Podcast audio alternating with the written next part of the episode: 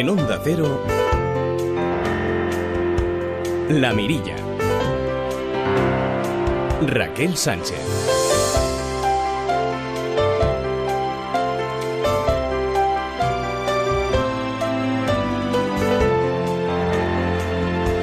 ¿Qué tal amigos? ¿Cómo están? Muy buenas tardes. Es la noticia, sin duda, de alcance de carácter internacional, con la que abríamos también las noticias. Científicos de Estados Unidos, Corea del Sur y China han descubierto una manera eficaz de utilizar una herramienta de edición de genes para corregir una mutación genética causante de una enfermedad hereditaria en embriones humanos y detener así su paso a futuras generaciones.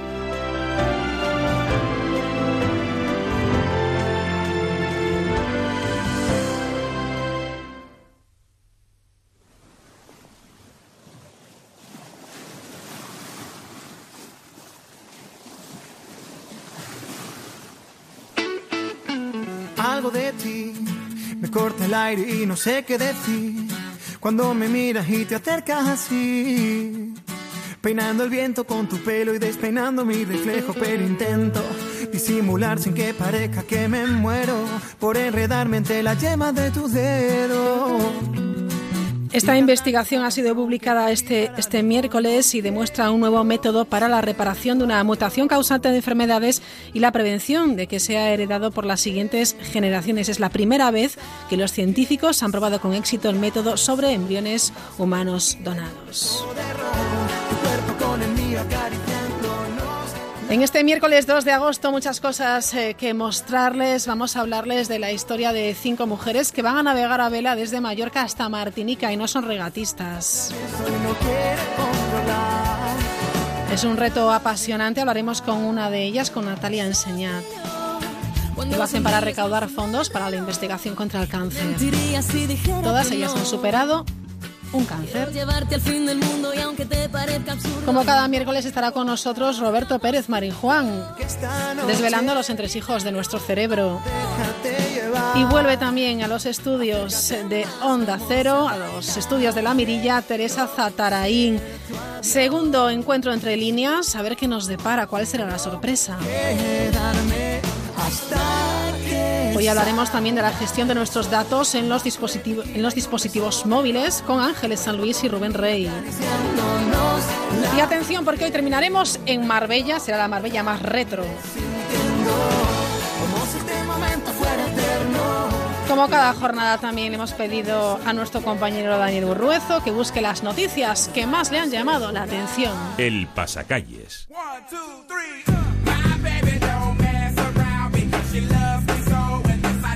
Daniel, ¿qué tal estás? Muy buenas tardes. Buenas tardes, Raquel. Bueno, cuéntame las noticias que has encontrado porque algunas son realmente curiosas, ¿no? Pues mira, hoy vengo que te saturo, tengo de todo. Si quieres, empezamos como siempre, ya sabes que yo soy un hombre muy social y ya sabes que hoy en día pues muchos nos informamos por Twitter porque no tenemos tiempo y al final vamos con el smartphone y nos informamos en Twitter de las noticias. Y hoy, pues mira, he encontrado una cosa viral, yo te traigo siempre virales, de unas capturas de pantalla que se están haciendo ahora, pues eso, famosillas, todo un fenómeno viral. Porque, eh, bueno, pues en Twitter ya te he dicho, hay de todo, hay desde broncas y discusiones de pareja a bromas de padres e hijos, vamos, ahí para parar un tren. Y la última que he visto y la verdad es que me ha hecho reír, eh, tiene, tiene de protagonista a dos jóvenes y su perro.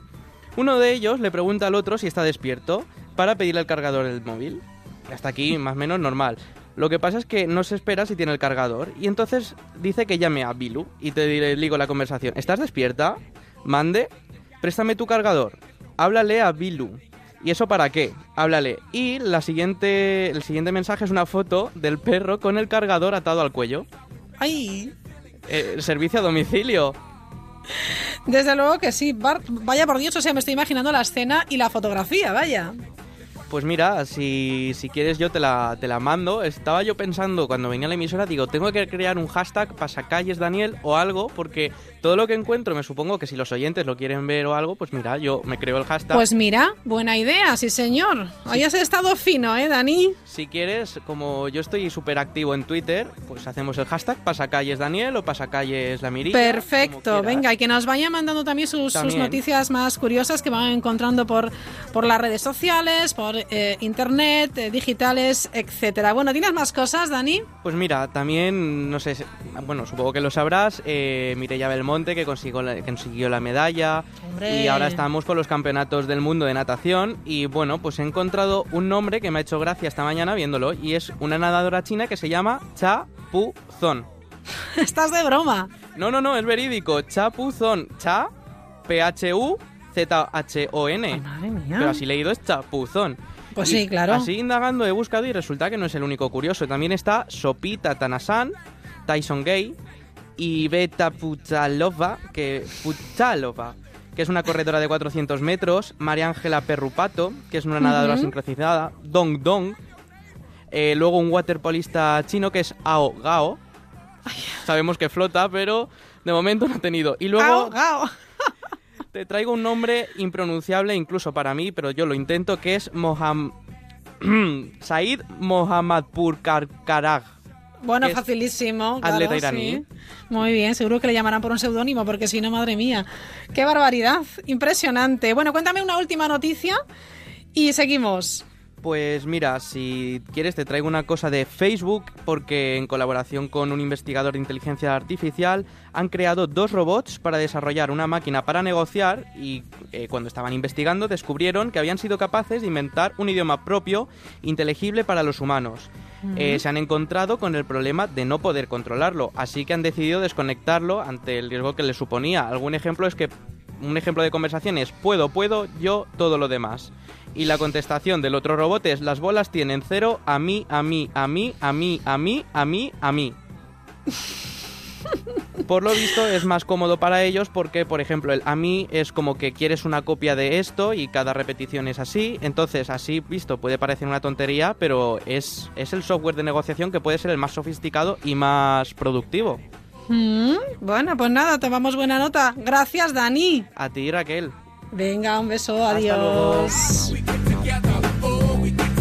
Por cierto, que hablando de, bueno, de inteligencia artificial, el experto en ciberseguridad y líder en investigación en el BBVA, eh, Alfonso Muñoz ha afirmado que hasta dentro de 40 o 120 años la inteligencia artificial no podrá sustituir los trabajos de las personas porque los algoritmos que se utilizan son muy específicos. Puede que una máquina haga una barra de pan o un poema, pero a diferencia del cerebro humano, la misma máquina no sabe hacer las dos cosas. Bueno, dice también, y claro, tiene toda la razón, que hay un elemento clave que es la creatividad.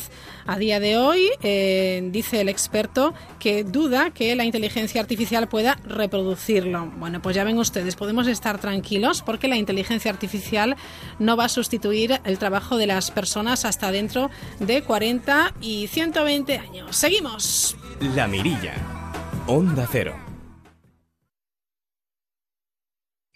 Hay pocos, están escondidos, pero aún existen buenos conductores que se preguntan, ¿por qué a mí?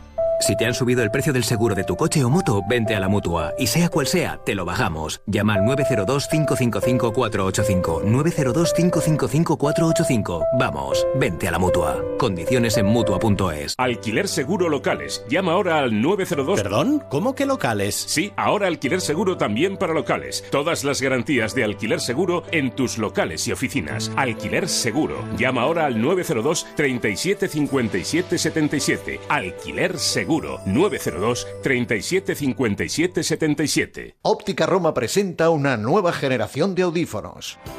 Porque sabemos que tú eres joven y tienes mucho que vivir, en Óptica Roma tenemos el 50% de descuento comprando dos audífonos. Descúbrelo en tu óptica Roma más cercana y en ópticaroma.com. F10 de Angel Driver, el mejor avisador de radares, el más rápido, el correcaminos. Véalo en La Mirilla. Onda Cero.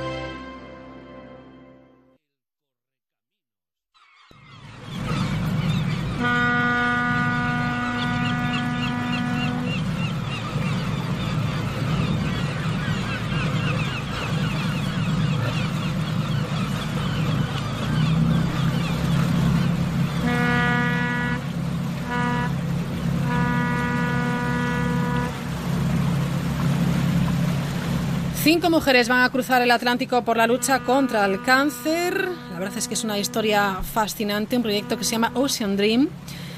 El proyecto se ha presentado en las últimas horas en la 36 edición de la Copa del Rey Mafre, este proyecto solidario que consiste en cruzar el Atlántico a vela desde Mallorca hasta Martinica a cargo de un grupo de mujeres que ha superado un cáncer. Un proyecto que además ha padrinado la exalcaldesa de Palma, Aina Calvo, que también ha superado un cáncer y que madrina esta, como decimos, esta iniciativa, cuyo objetivo no es otro que dar visibilidad a esta enfermedad y recaudar fondos para su investigación a través de una fundación la Fundación CRIS, una de las entidades más comprometidas eh, de España, eh, bueno, pues en esta labor. Creo que ya tenemos comunicación en directo con una de estas campeonas, que es Natalia Enseñat. Natalia, ¿qué tal? Buenas tardes. Hola, buenas tardes. ¿Qué estamos? Bueno, menuda, menuda aventura, Natalia.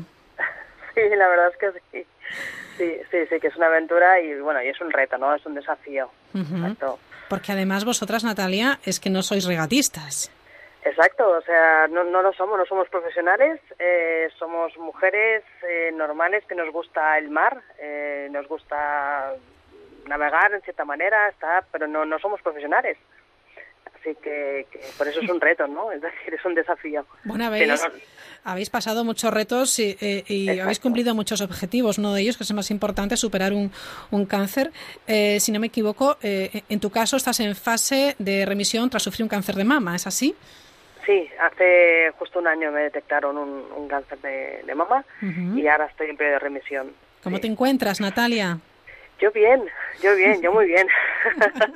yo muy bien, he tenido, sí, eh, bueno, eh, nunca estás preparado, ¿no? Cuando te dicen que tienes un cáncer, ¿no? Es, también es un reto, es un desafío, tienes que aprender, tienes que superarlo, no sabes nada, pero tienes que, que luchar y por ello también pues ese desafío. Al final también es otro desafío después de haber superado un cáncer pues bueno con las sensaciones que tienes durante la enfermedad y la familia las amistades y proyectos y la vinculación con el mar pues surgió un poco el, la idea no y sobre todo eh, la investigación ¿eh? hay que la investigación eh, sobre el cáncer eso es muy es vital e importante no eso es lo que nos diferencia el componente suerte, ¿no? Porque hay personas que, que luchan igual que todos, todos tenemos las mismas ganas de vivir, de luchar, pero hay, hay, personas que se quedan y personas que se van y entonces cuanto más se investigue, pues esa proporción de, digamos de suerte va, va, a minorar, ¿no?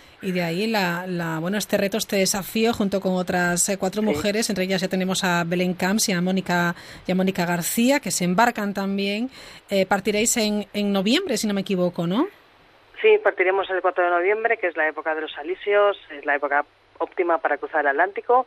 Eh, ya somos tres, eh, realmente faltan dos plazas, eh, así que estamos también viendo candidatas y totalmente abiertas a, cualquier candidatura, es decir, no está cerrado, igual que el tema de, crowdfunding, digamos, ya tenemos unos patrocinadores que nos han apoyado desde el primer momento, pero ahora realmente es, empieza el crowdfunding de verdad, ¿no? Y vayamos a, superar esas 4.000 millas, ¿no? Vayamos a, a, pasarnos, ¿no? De, de, de Martinique. ¿eh? Qué maravilla. Bueno, eh, la travesía durará algo más de un mes, ¿no? Sí. Sí, sí. Eh, volveremos antes de Navidad. Se calcula unas cinco semanas. eh, obviamente, si no hay ningún imprevisto, ¿no? No tiene que haber, pero bueno, nunca se sabe, ¿no? Forma parte forma parte de, ello. también. Exactamente. Bueno, eh, los que, las personas, las instituciones, los organismos, las empresas que quieran echaros una mano, hay una web oficial que es oceandream2017.com eh, y aquí pueden bueno realizar eh, aportaciones supongo que a nivel particular y a nivel también bueno pues de, empresa o, colectivo no exacto exacto. Ahí encontrarán toda la información eh, para podernos ayudar para poder aportar para comprar millas millas solidarias. Millas solidarias millas solidarias es así el el lema, ¿no? Es Millas Solidarias contra el Cáncer, porque va a ir, destinado a la Fundación Cris Cáncer. ¿Cómo eh, fue el proceso de ponerse en marcha, o sea, pensar la aventura, eh, decir, venga, vamos allá, conseguir un barco, conseguir tripulación, darle forma a esta iniciativa? Natalia, ¿cómo, cómo ha sido este proceso? Bueno, el proceso ha sido, pues, con, con los familiares y con las amistades de va Natalia, tú como eres, eres muy activa por tu profesión, tú puedes armarlo, ¿por qué no? Y bueno, y hay un día en que con una amiga, con Marta, digo, venga, pues en un café, ¿no? Y con el café pues empiezas, empiezas a plantear un proyecto y luego fui a presentarlo a, un amigo, a Manu Fraga, del Real Cronático de Palma, y mientras se lo estaba presentando y se lo comentaba, él me decía, yo sé que has tenido cáncer, te he visto y, déjame pensar, déjame pensar, creo que ya tengo el capitán, el barco, espera, espera, espera, y, y así, y bueno, ya se empezamos, ¿no? Un poco. Y la verdad es que de dónde hemos empezado, cómo se está desarrollando todo, es, es a veces, eh, bueno, da un poco de vértigo, ¿no? Pues un vértigo positivo, ¿no? Pero la verdad de la, bueno, de toda la visibilidad que se está dando, que al final también es un objetivo de que se puede superar un cáncer, que es muy importante la actitud, que no hay que perder las, eh, nada, la, perspectiva de, todo, que hay que creer en los tratamientos, en los médicos, en la familia, en las amistades, encontrar un punto de equilibrio también es muy importante y, y, que todo esto va avanzando muy rápido y, y, vamos a ganar la batalla. Vais a navegar en el Sargantal. Sí. Es un velero de 16 metros sí, de 6 metros de, la, de aluminio. Ajá. Eh, eso es importante, que si chocamos con algo no nos diríamos, se deforma. Mujer, no vais a chocar contra nada, Natalia. No, pero es la broma que hacemos, es la broma que hacemos. De, es aluminio, Menos mal que, es aluminio, menos mal que es aluminio. Exacto. Oye, y ahora que empieza como la cuenta atrás, ¿estáis un poco nerviosas? Bueno, ahora, claro, sí, empieza la vorágine, ¿no? Em, empezamos a ver un poco de, dentro de poco vamos a empezar con la formación, pero sobre todo también vamos a empezar hacer eh, charlas, hacer eh, mesas redondas, digamos, queremos hacer también antes de partir, eh, pues bueno, mover un poco este tema, mover, eh, bueno, acercarnos, ¿no? A personas que están pasando por el mismo el mismo proceso, que tienen que empezar y demás, y dar un poco de visibilidad a, todo ello, ¿no? pero sí, que sé que el tiempo está pasando muy rápido. Bueno, muy rápido. Supongo que tendréis un, un presupuesto. parece que ya habéis conseguido quizás la mitad, más o menos. Sí, sí, sí, sí, con los patrocinadores eh, iniciales, eh, en primer lugar está la Fundación ESER, el Real Náutico de Palma, eh, Quirón, aquí de la Clínica Roger y de Palma Planas, y de Ángel 24 y SLAM. son las, las empresas que, que han apostado el minuto cero y, esto es nada, es un inicio, es un... ¿no? Pueden ser muchos más, ¿eh? A ver si animamos. Tienen que ser, tienen que ser muchos más. Por eso digo que hay que, hay que pasar dos horas más, no tenemos que pasar. Natalia, supongo que también, además esa formación que dices que, bueno, claro, os estáis preparando para hacer esta travesía de mes y medio eh, hasta, hasta Martinica, mm, yo creo que necesitáis también una... Eh, mm, estar preparados psicológicamente, ¿no? Sí, exactamente. Es decir, aparte de la formación, que obviamente tiene que haber primeros auxilios y radio, ¿no? Y, bueno, y obviamente seguridad, sobre todo seguridad. El, capitán César es muy de la seguridad, ¿no? Y está muy bien. El barco está muy preparado, es un transoceánico. Pero bueno, a veces lo hablábamos, ¿no? Hoy lo hablaba con Mónica, que se volvía a Fuerteventura porque es de ella, ¿no? Y dice, bueno, ¿no? Y bueno, nos hemos tirado aquí. Es que tú eres muy valiente, ¿no? Digo, no, no, que no hay que. A veces no hay que pensarlo, es decir, hay que tomar la decisión, creer en ella y ya está. Y tirar para adelante y ya está. Y no hay más. ¿no? Yo creo que, porque si uno para y piensa, ¿no? no eh, empiezan a aparecer unos miedos, empiezan a aparecer algo que no tiene que aparecer. Es como la superación del cáncer, ¿no? Oye, yo cuando me dijeron que tenía cáncer lloré dos o tres días y al tercer día dije, venga, ya, a, a por él y a por él. Y, así fue, ya por él. Y fue. Y lo vencimos. Oye, Natalia, ¿cómo, ¿cómo conociste a Belén y cómo conociste a Mónica?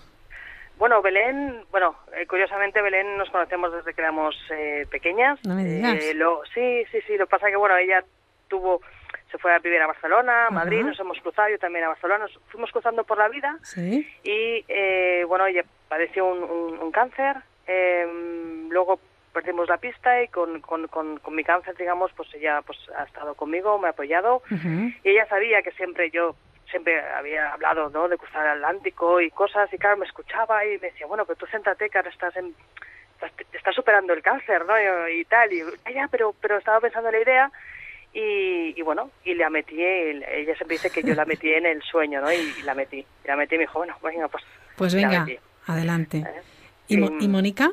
Y Mónica, bueno, Mónica, eh, pues una candidata, Mónica nos escribió y nos dijo que, bueno, que, quería estar en nuestro equipo, la, estuvimos viendo, estuvimos con ella y, nada, eh, muy bien, es, es una gran mujer, encantadora, una, bueno, al final lo que buscamos es gente normal, ¿no? Mujeres normales, ¿no? Que quieran participar en ello y, y, no mucho más. Y nada, y muy bien, Mónica, muy bien. Bueno, eh, lo recaudado eh, es para, como decíamos, para, para seguir investigando y lo vais a hacer eh, a través de una fundación, la Fundación CRIS.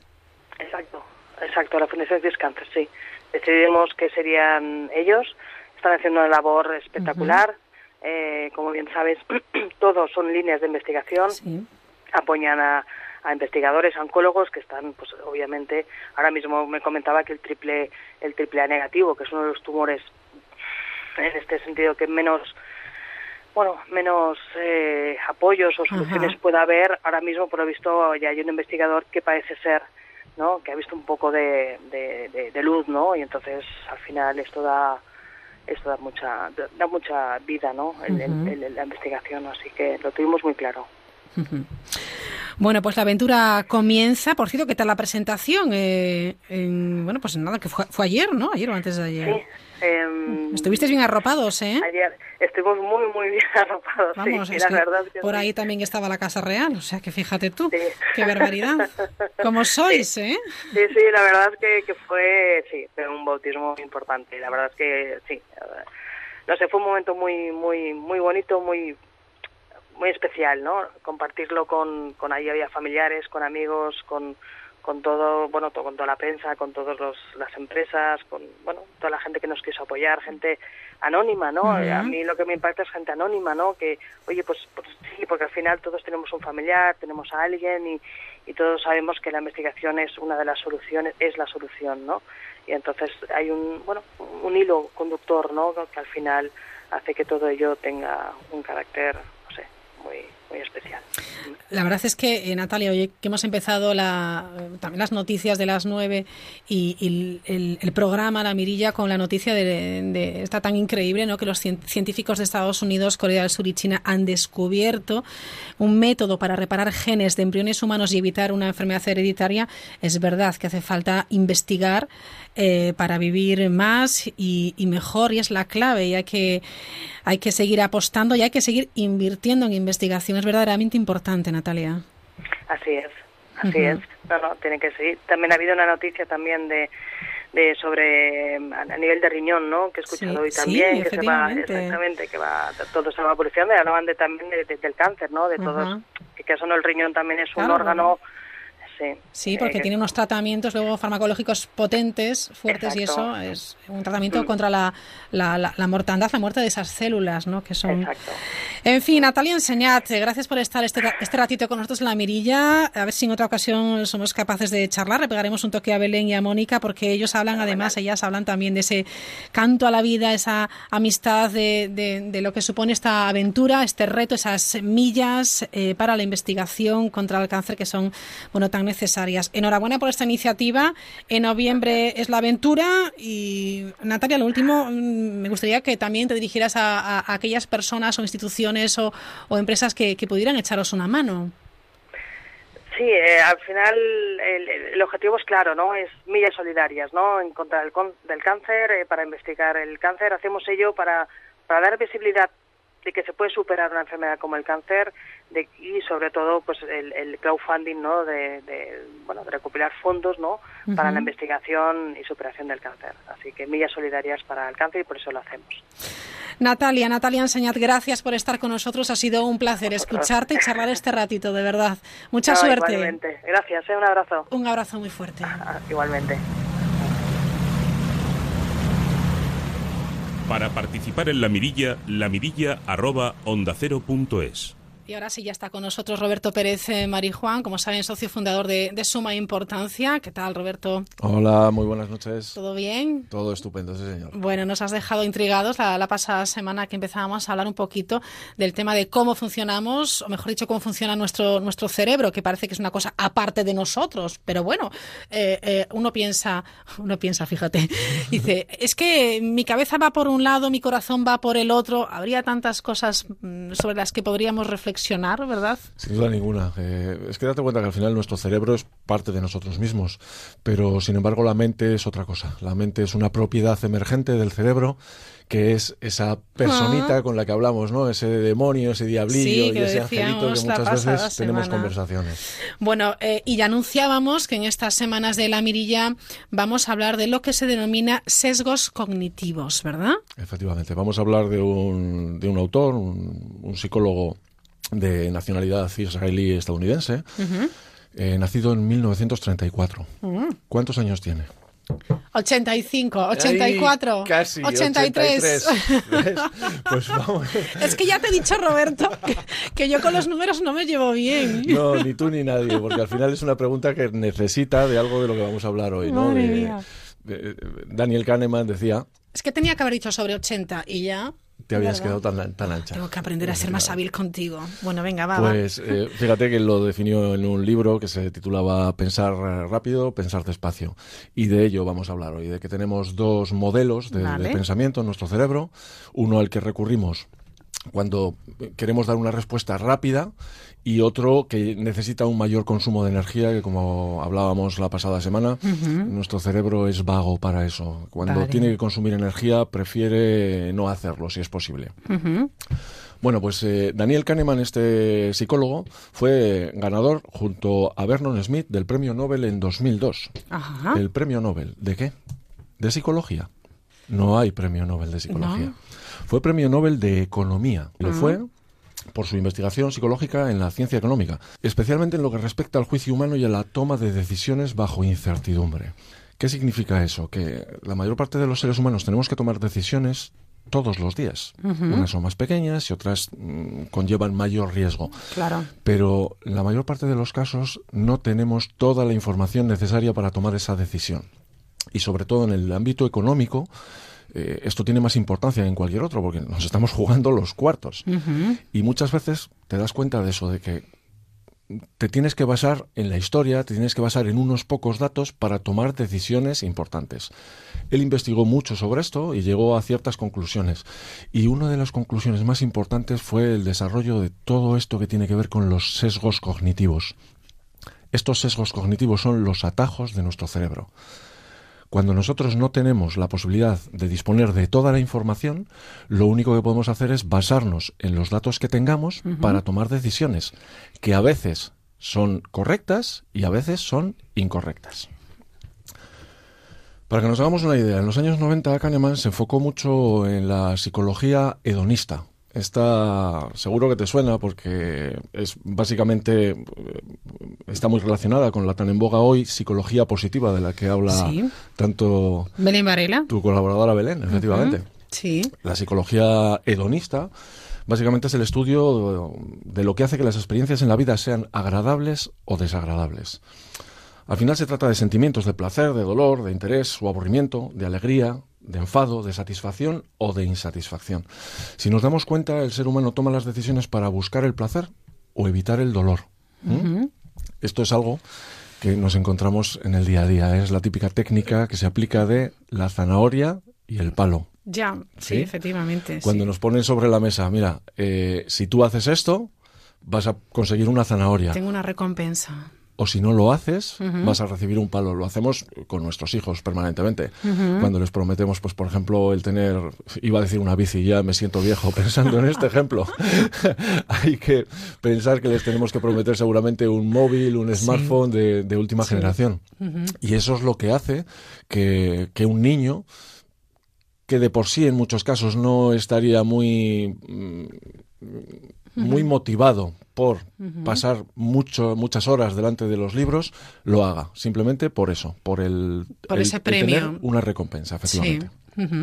Al final esta psicología hedonista se trata de estudiar desde lo biológico y lo social todo aquello que a los seres humanos nos causa sufrimiento o disfrute Claro, y queremos lograr eso que nos causa disfrute y queremos evitar lo que nos causa sufrimiento. Eso es muy humano, ¿no? y, y es así y además es que muchas veces Bueno, muy humano, muy animal, porque también los animales, cuando eh, se dan cuenta de que por ahí, eh, bueno, pues va a recibir dolor, ¿no? Pues hay muchos se experimentos. escapan Se escapan, De efectivamente. hecho, esto tiene mucho que ver con las emociones. Eh, la palabra emoción al final tiene que ver con con el movimiento y las emociones son las que nos acercan a algo o las que nos alejan de algo.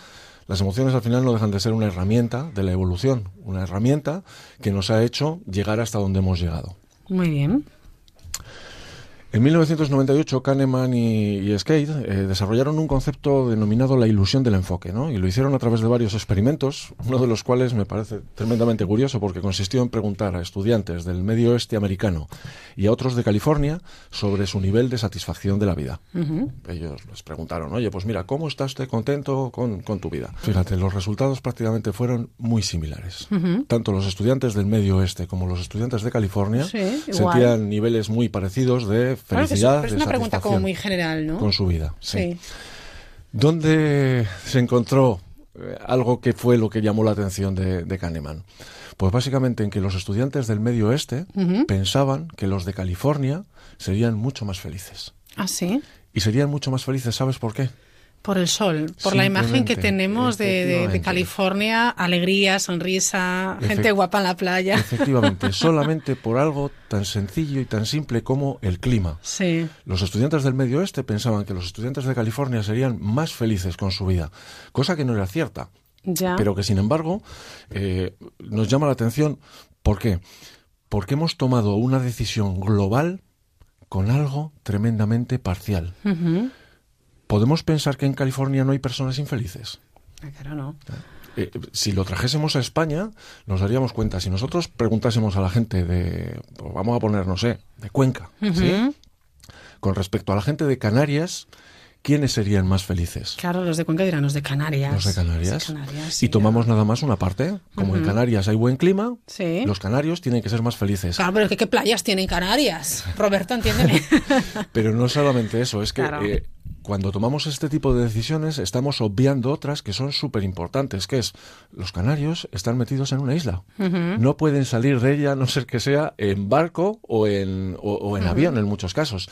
Tienen también eh, muchas dificultades que no tenemos en cuenta en absoluto a la hora de tomar la decisión de solamente por vivir en Canarias las personas van a ser más Claro, pero felices. eso nos pasa siempre cuando eh, alguien, eh, pues con, con un determinado, yo que sé, pues colectivo, ya bien sea por, por razón de, de, de sexo, eh, profesión, etcétera, que tendemos a generalizar.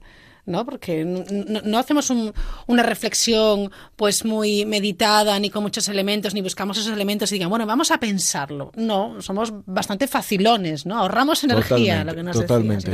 hacemos esas generalidades que además son tan injustas. Son totalmente injustas. Y esto, de hecho, tiene que ver con algo que hace que muchas personas mm, sean manipuladas por su propio cerebro, por su propia mente. Sí, sí. Y este es el primer sesgo del que vamos a hablar hoy. Es el efecto halo. El efecto halo. Efectivamente. El Muy efecto bien. halo dice que tomamos una pequeña parte del todo y asignamos al todo las propiedades de la parte.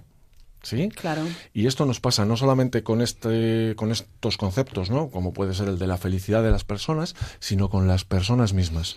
Simplemente por el hecho de que una persona transmita una imagen determinada, nosotros le asociamos muchas otras eh, características Sí. de las que no tenemos ni idea. O, o- o lo que es lo mismo, encasillamos a esa persona Totalmente. Y lo podemos encasillar tanto para bien como para mal. como para mal.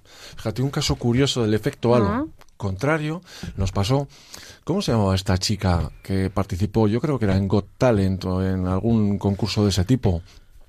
Que la pobre era agraciada físicamente lo justo, nada más. Claro, y piensas en Rosa. Ay, eh, no, no en Rosa, era una chica yo creo que en, en Inglaterra. Ah, Eh, ah, sí, la. Salió cantando. Sí, sí, sí. eh, ¿Qué, qué voz? Susan Boyle. Susan Boyle, Boyle, efectivamente. Eh, claro, cuando salió y se plantó delante del jurado, la gente hasta se reía, porque decía. ¿Cómo es posible, no, que con ese físico tengas esa voz? es que... Qué crueldad, es- Roberto. Fue lo, fue lo que sorprendió, porque la gente lo que esperaba Y es por que eso se hizo viral. Ojo, no por otra Efectivamente, cuestión. ¿no? porque nos sorprende, porque lo que esperabas de una persona con ese aspecto físico es que tuviese una voz, pues Mm. no sé, de, de, de cazallera directamente. Y O- o- cuando, o, no semejante portento de voz, claro. Claro, y cuando salió eso, la verdad es que nos rompió todos los esquemas. Efectivamente, eso es lo que tiene que ver con que algo sea viral. Ujú. El efecto halo se produce en, en muchas situaciones. Pasa con cu- cuando una persona es guapa. Cuando una persona es atractiva físicamente, añadimos eh, sobre nuestro propio concepto ciertas Sí. características que no tienen que ver.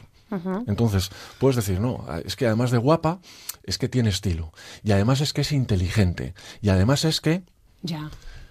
Fíjate. Y todo esto, como dices, es tremendamente injusto, pero es como funcionamos.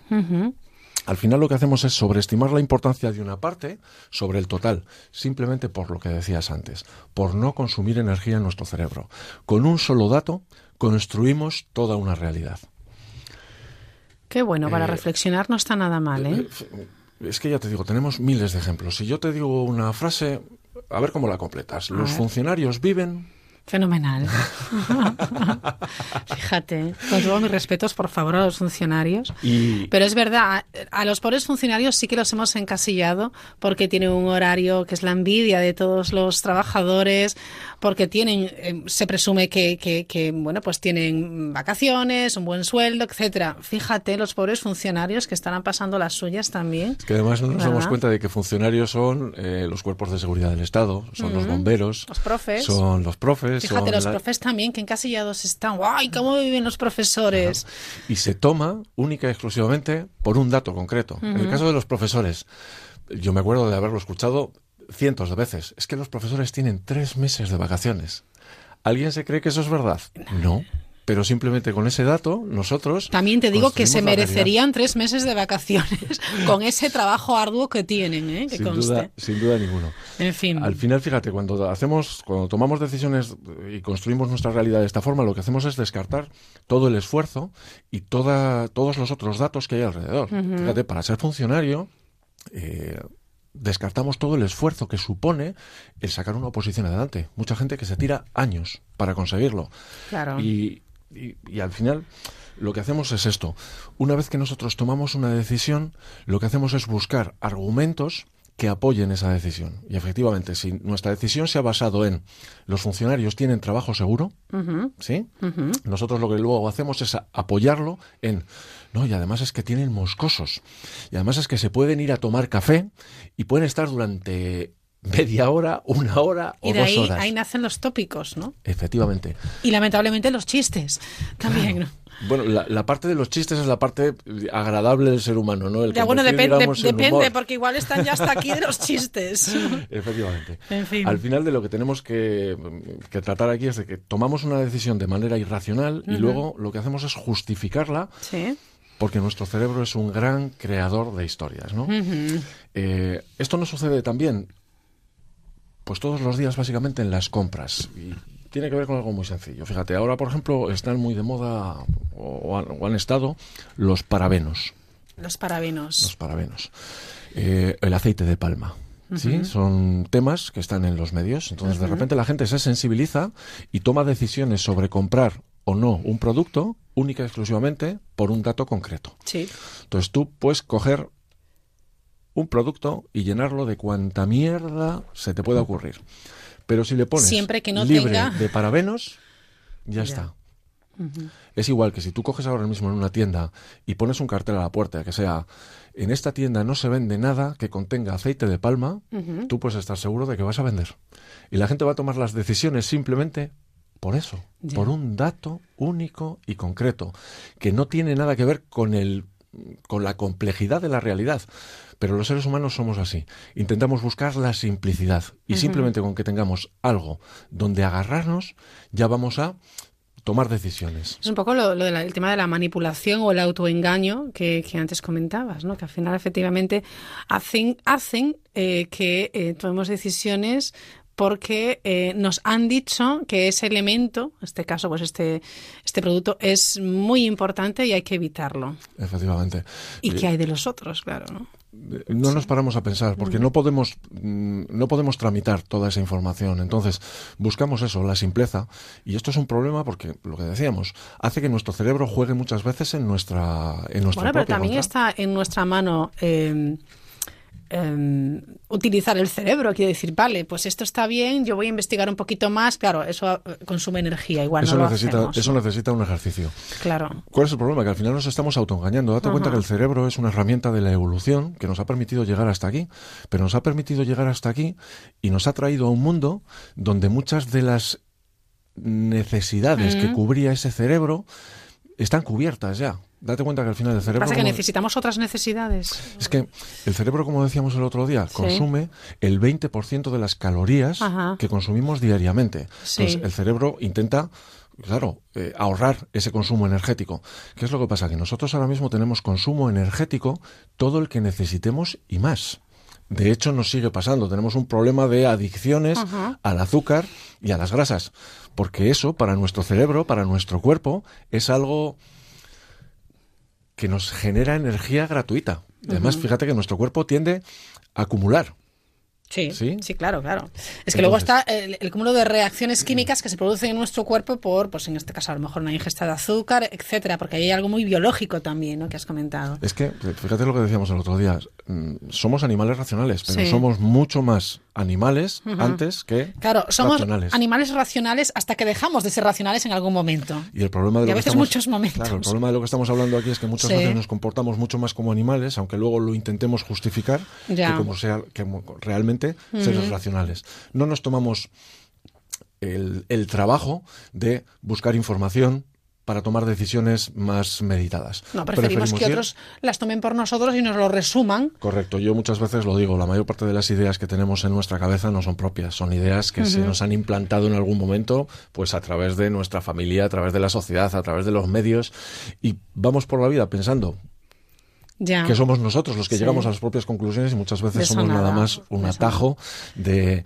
de- Pero eso, fíjate, eh, lo has contado tú en alguna ocasión también en la mirilla, que es cuando eh, pues alguien de repente idea una aplicación maravillosa para algo muy sencillo y siempre pensamos, era tan obvio que alguien lo, lo discurriera y lo inventara. Y dices, sí, porque no lo inventaste tú. Ya, bueno, porque ya habrá otro que lo haga, ¿no? Sobre eso vamos a hablar en otro de los, Ah, vale, vale, en otro bien, de los bien, programas, sobre cómo muchas veces eh, cuando algo ha pasado es muy fácil Hombre. ponerse en la parte de si ya lo decía yo. Siempre, claro, de toda la vida. Muy bien. Bueno, y con esto vamos a pasar al segundo, al Vale. segundo sesgo, al segundo efecto que se denomina el efecto anclaje y este sí que nos lo vamos a encontrar en un montón de situaciones en la vida.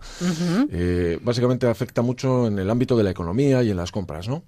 Claro, porque estamos hablando de un autor que es psicólogo, pero eh, ha obtenido el Nobel en economía. Economía. O sea, que fíjense Sí. la relación tan importante que hay entre la psicología y la, la economía. Sí, Bueno, además sabes vida. lo que pasa, que es una persona que ha colaborado muchísimo. Sí. Eh, ha colaborado con un montón de, de- de psicólogos y con gente incluso de otras ramas diferentes, porque al final la psicología está por debajo de Está- nuestro... está es el comportamiento partes, humano. sí, Entonces está en todas partes. No solamente nos lo podemos encontrar dentro del marco psicológico, sino dentro de la economía, dentro de...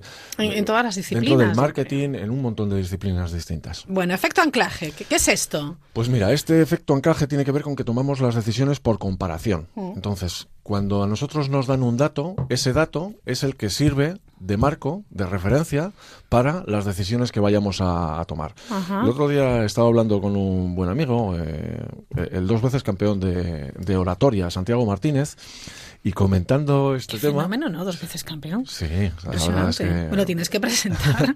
Cualquier día te lo traigo por aquí porque Muy la bien, verdad muy es que bien. es una persona increíble. Pues hablando con él me comentaba un, un ejemplo muy Sí. claro de este efecto anclaje que le había sucedido en una conocida empresa de muebles. Vale.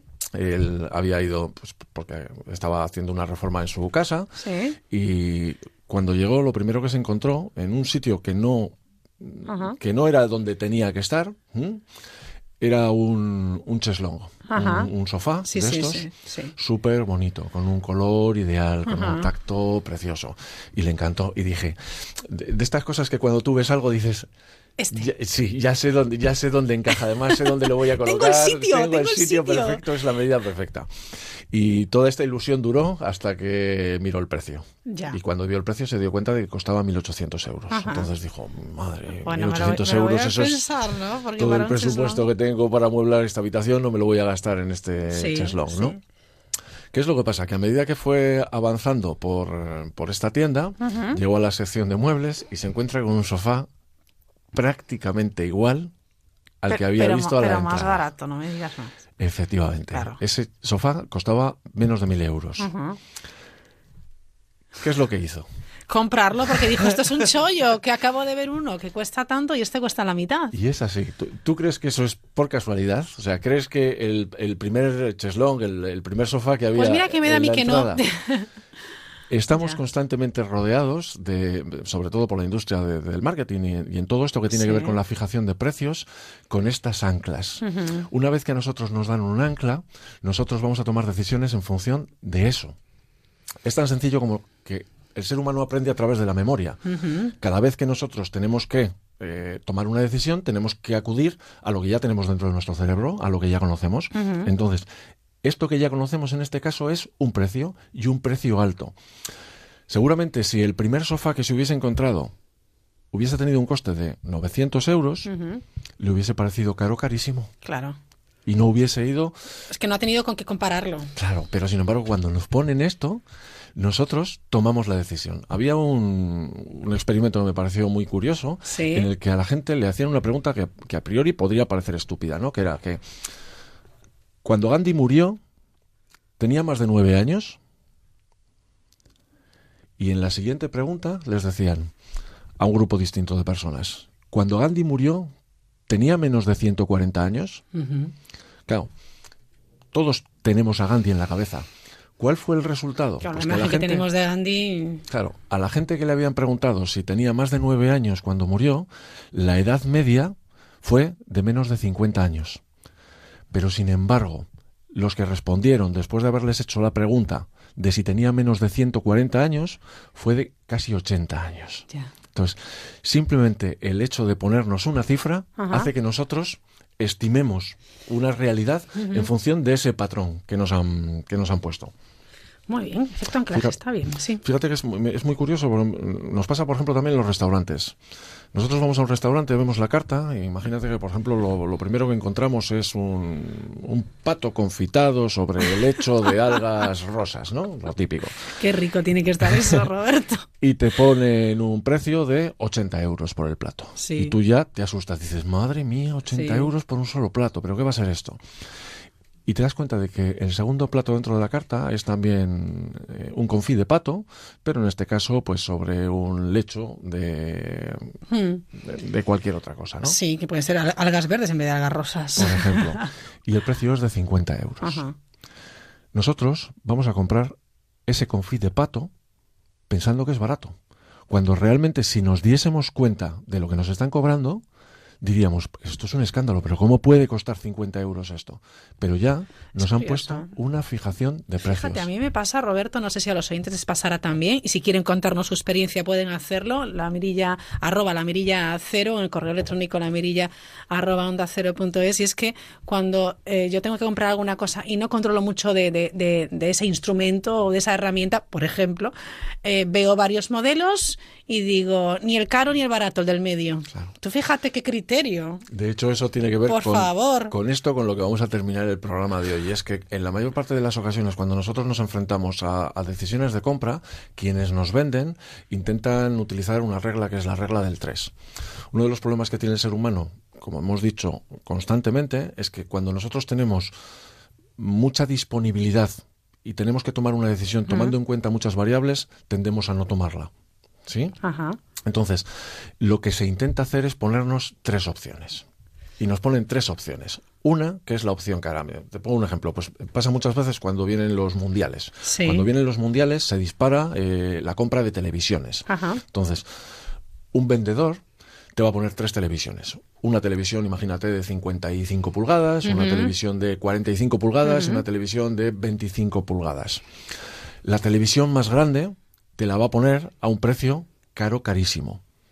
La Sí. pequeña, Es, es la que ya eh, el vendedor sabe que vas a descartar. correcto.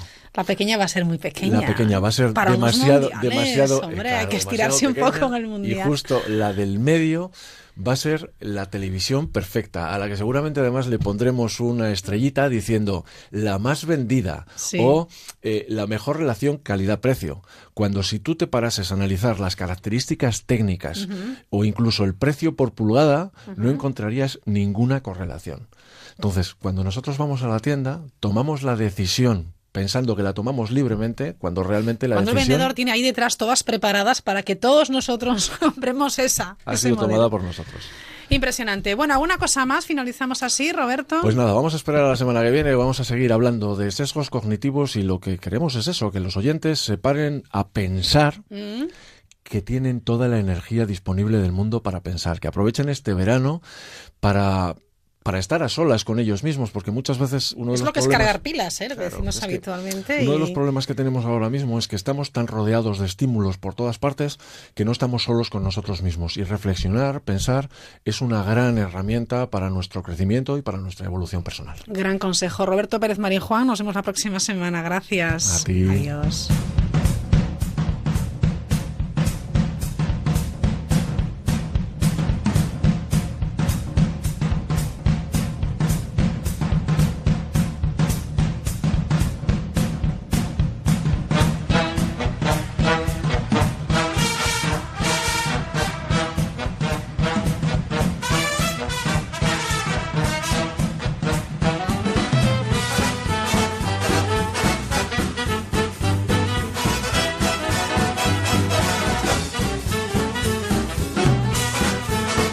A mitad de semana ya algunos pensando, nosotros también en el fin de semana, la cantidad de actividades, de fiestas, de conciertos que tenemos por delante. Mañana seguro que Edu Yáñez nos va a dar unas claves interesantes.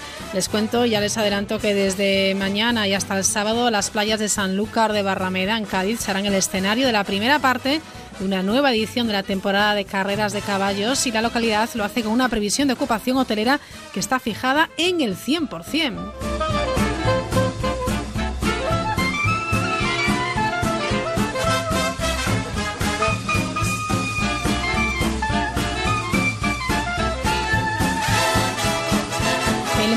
Fest eh, de Porcuna en Jaén ya está calentando motores para los próximos 4 y 5 de agosto y espera acoger a más de 2.000 personas en un fin de semana cargado de música con No me pises que llevo chanclas, eh, así didácticos eh, como platos fuertes de un cartel que incluye también la vigésima edición del concurso de bandas emergentes.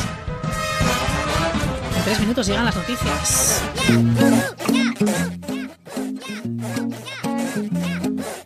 Porque, porque, porque te veo en el espejo aunque no estés. Reconozco tu voz.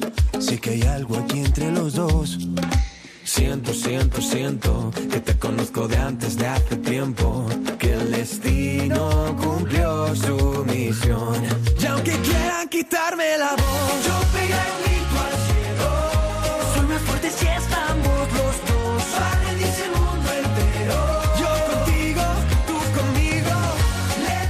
Casi casi la hora de cenar para algunos de ustedes. Quizás estén trasladando en coche a algún restaurante, a una tapería para disfrutar de esta noche de verano. Bueno, pues háganlo con buen ánimo y con mucha calma.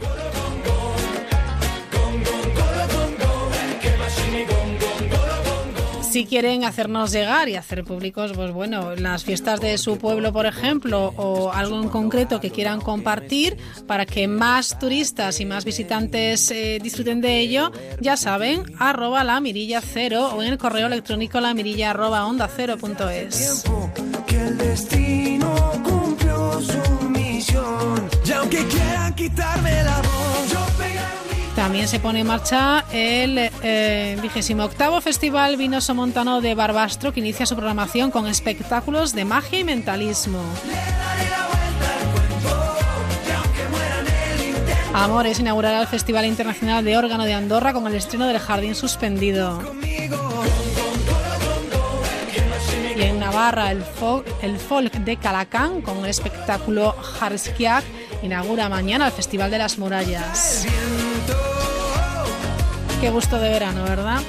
Enseguida las noticias de las 10, las 9 en Canarias. A la vuelta desvelamos los encuentros entre líneas de Teresa viento. Oh. Yo pegar un grito al cielo. Soy más fuerte si estamos los dos. Va a rendirse el mundo entero contigo, tú conmigo. Yo pegaré un grito al cielo. Soy más fuerte si estamos los dos. Para ti el mundo entero. Yo contigo, tú conmigo. Le daré la vuelta al cuento. Y aunque muera en el intento, vamos a escribirlo mejor. Yo contigo, tú conmigo. Son las 10 de la noche, las 9 en Canarias.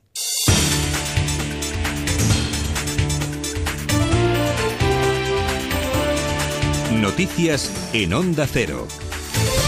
Buenas noches. Empezamos en Venezuela. Allí tenemos ya la primera reacción oficialista a la denuncia de fraude en la participación en las elecciones del pasado domingo. El Consejo Electoral asegura que la empresa Smartmatic, que hizo el recuento y que hoy ha dado la voz de alarma, actúa de forma irresponsable. Entre tanto, la Unión Europea ya ha anunciado que no va a reconocer esos resultados, ni tampoco la Asamblea Constituyente que salió de esos comicios. Pablo Soler. En un comunicado hecho público esta tarde, la alta representante Federica Mogherini asegura asegura que Bruselas no reconoce la nueva composición del Parlamento resultante de esas elecciones y deja abierta la puerta a futuras sanciones, tal y como pedía hoy mismo el presidente español, Mariano Rajoy.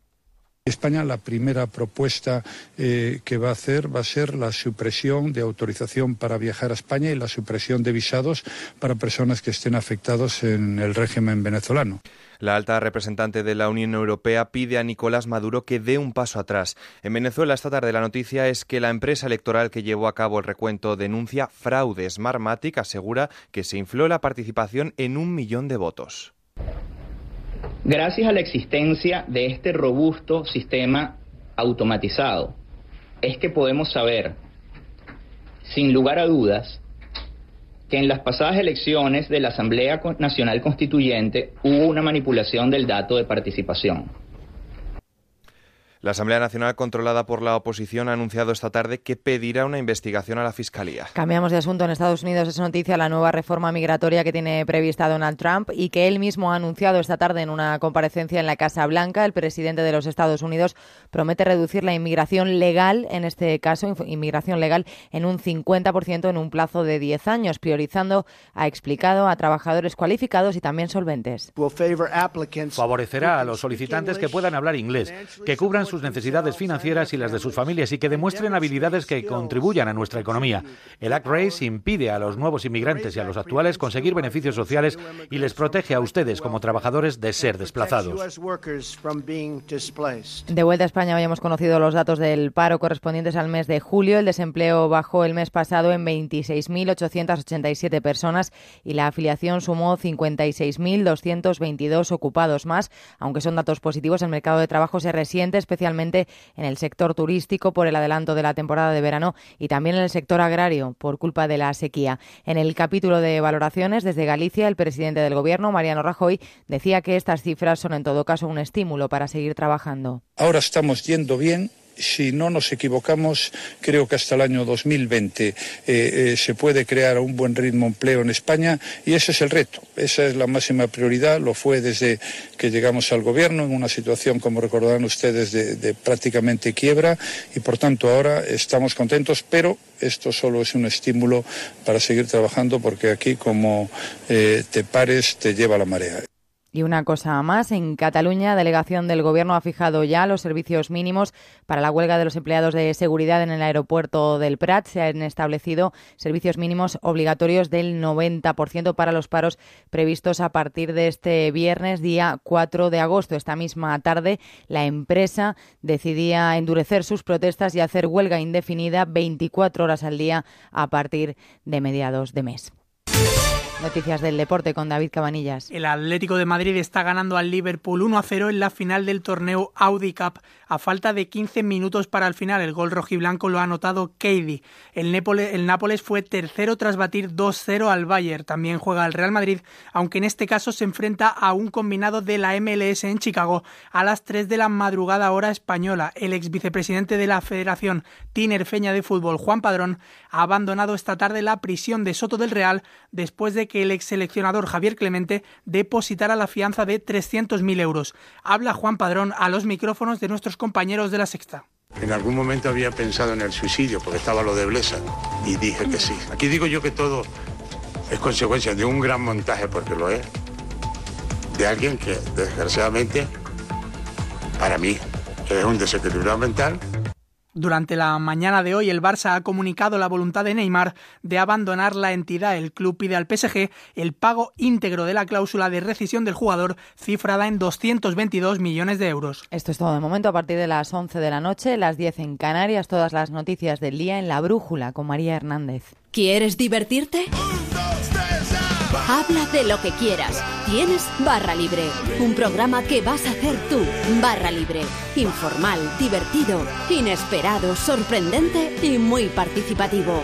Buen humor y risas garantizadas. Bueno, después de todo eso, a mí lo único que me interesa es si nuestros queridos amigos son más de Bermudas o de Slip. Me deja siempre fuera un colectivo muy importante. El de calzoncillo con Bermuda. El de calzoncillo con bañador, que me lo expliquen. Carlos, eres un monstruo. Te oigo De bueno, feo. en infinidad de programas y, y a los animales, bueno, es lo, mi debilidad. ¿Qué es lo que hay que, que hablar? Del, del-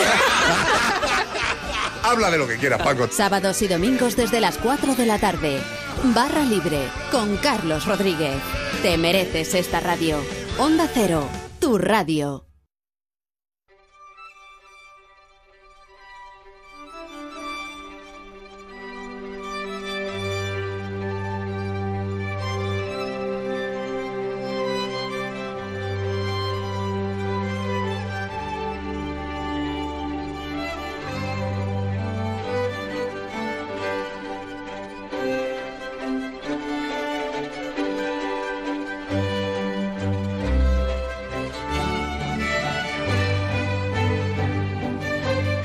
Seis minutos pasan de las 10 de la noche, una hora menos en las Islas Canarias. Espero que estén disfrutando de esta noche de verano y que lo hagan escuchando la radio, que nos hagan compañía. Fíjense en lo que son las cosas.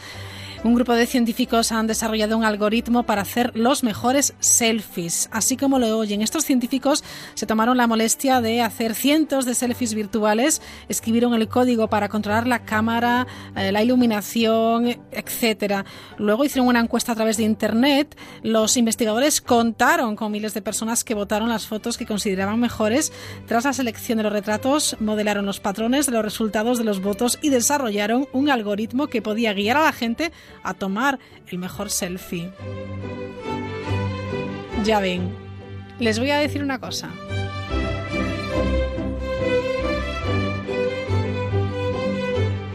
¿Os imagináis un verano sin WhatsApp, Facebook ni Instagram? Pues con Yoigo eso no pasa porque llega el Oasis Yoigo, un tour por las principales playas del país que te trae un montón de actividades tan divertidas como clases de zumba, simulador de surf o futbolín humano. Y las tarifas que mejor combinan internet en casa con móvil a tope de gigas. Porque el verano sin datos se puede hacer muy pero que muy largo. Pásate ya por tu tienda Yoigo o entra en oasisyoigo.com y empápate. Descubre lo que hay tras la mirilla con Raquel Sánchez.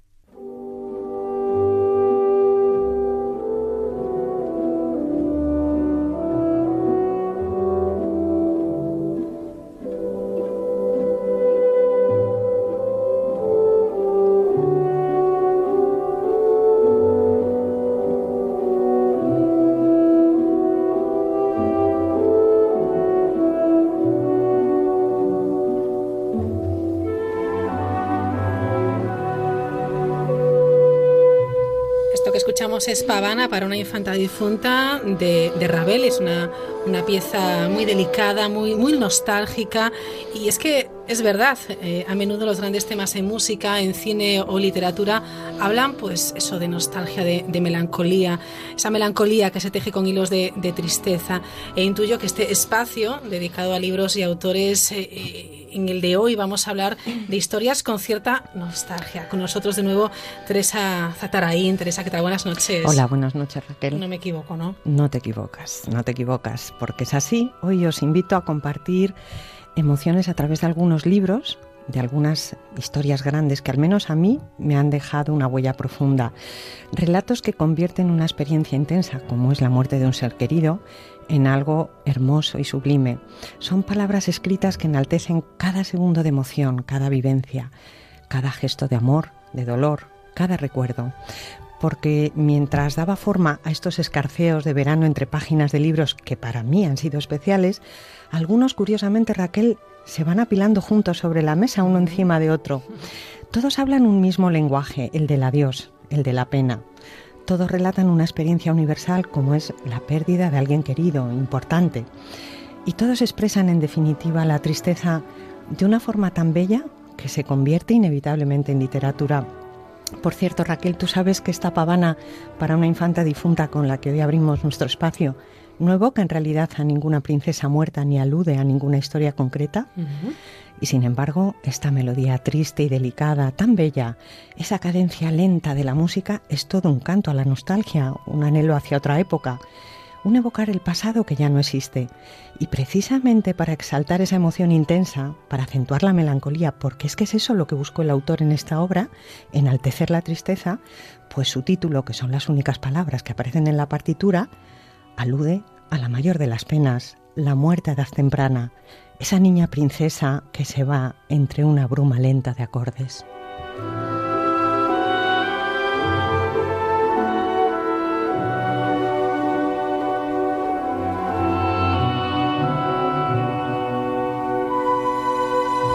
Los encuentros de, Teresa siempre muy intensos y hoy especialmente, en esta noche especialmente con una música también que, que evoca o que nos lleva eh, a ponernos en una eh, predisposición eh, o estar alerta porque va a ser realmente muy, muy emocionante. Esos encuentros de Teresa, Teresa que, bueno, pues va conociendo autores, historias y mujeres muy interesantes. Claro, claro.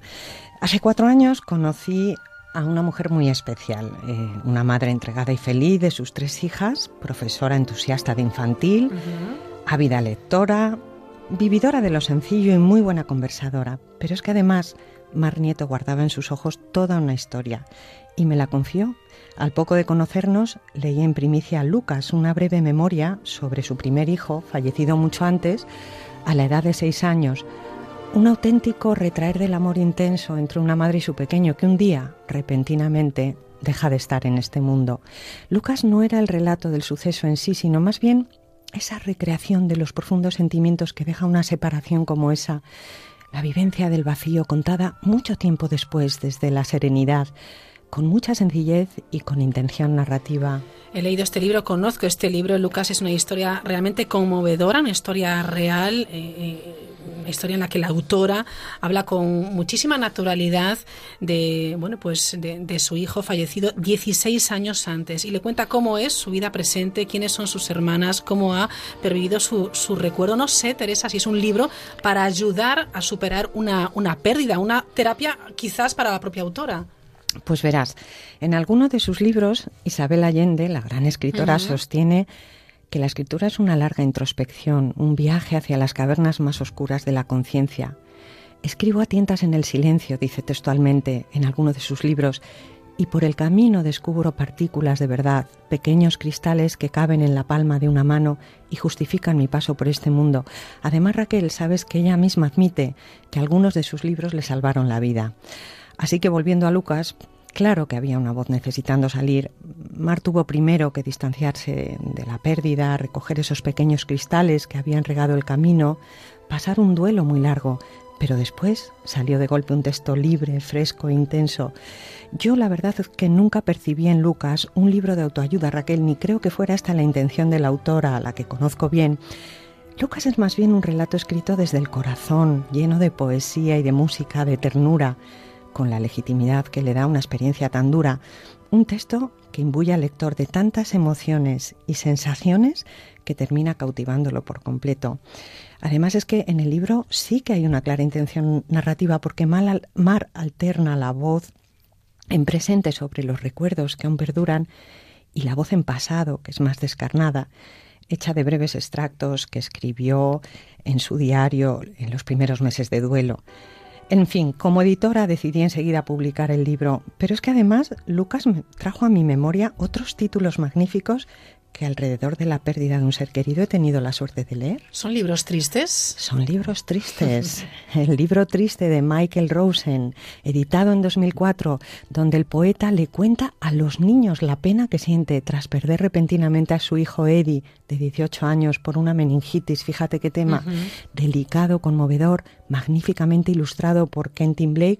Este libro ha cosechado importantes premios, se ha traducido a numerosas lenguas es todo un clásico, además de maravilloso. Teresa, yo creo que... Eh, podríamos, si cabe, hacer una, reflexión, porque eh, nos preguntamos si son la muerte y la tristeza temas que deba abordar la literatura infantil. ¿Se debe hablar de ello a los niños? Bueno, seguro que hay quien opina que no. Pues mirar, mm, yo Raquel creo en realidad que no hay que convertir en tabú algo que forma parte de la vida. Además, los niños también perciben la falta de un ser querido. Y aquí me remito a lo que dice el poeta Luis García Montero en sus fabulosas lecciones de poesía para niños inquietos. Dice así, las personas mayores piensan que solamente ellas comprenden la melancolía, la nostalgia y los sentimientos temporales, pero no es verdad. Los niños mantienen también sus conversaciones con el tiempo y esconden a veces una gota de melancolía en los ojos. En cualquier caso, Raquel, yo creo que la clave será cómo se cuenten las cosas y la literatura ofrece hermosos y delicados caminos. El libro Triste de Michael Rosen es un clarísimo ejemplo que enseña al lector a identificar y comprender la ausencia. ¿Puedo leerte un, un extracto? Por supuesto. Fíjate qué bonito y qué sencillo. Dice así, a veces me siento triste y no sé por qué. Es como una nube que llega y me envuelve no ocurre porque Eddie se haya ido o porque mi madre ya no esté. Ocurre y nada más. Tal vez sea porque las cosas ya no son como antes. Mi familia no es la misma que hace pocos años. Creo que dentro de mí hay ahora un espacio triste porque las cosas ya no están como estaban. Después de Rosen, hay un montón de autores que han escrito para los niños sobre la pérdida y la tristeza que ésta genera y hay libros que te aseguro que son maravillosos.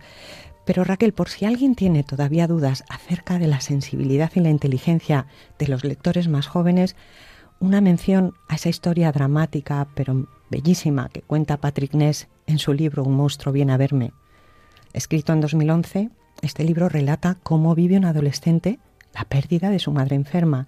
El monstruo que toma forma animada de árbol es en realidad su conciencia, porque el muchacho vive en un mar de contradicciones. Por un lado, teme quedarse un día sin su madre, pero por otro desea que todo termine pronto, algo muy humano. Es un libro profundo y conmovedor, escrito para los jóvenes eh, específicamente, un éxito editorial rotundo que ha registrado numerosas ediciones y ha recibido además premios importantes. Recientemente la historia se ha llevado al cine, creo que ha sido este invierno pasado, también con gran éxito Raquel, y es que, como bien dice su autor, y me encanta la frase, las historias son criaturas salvajes, a lo que yo añado, cuando adquieren la forma adecuada a través de la escritura, trascienden cualquier edad y llegan a cualquier corazón.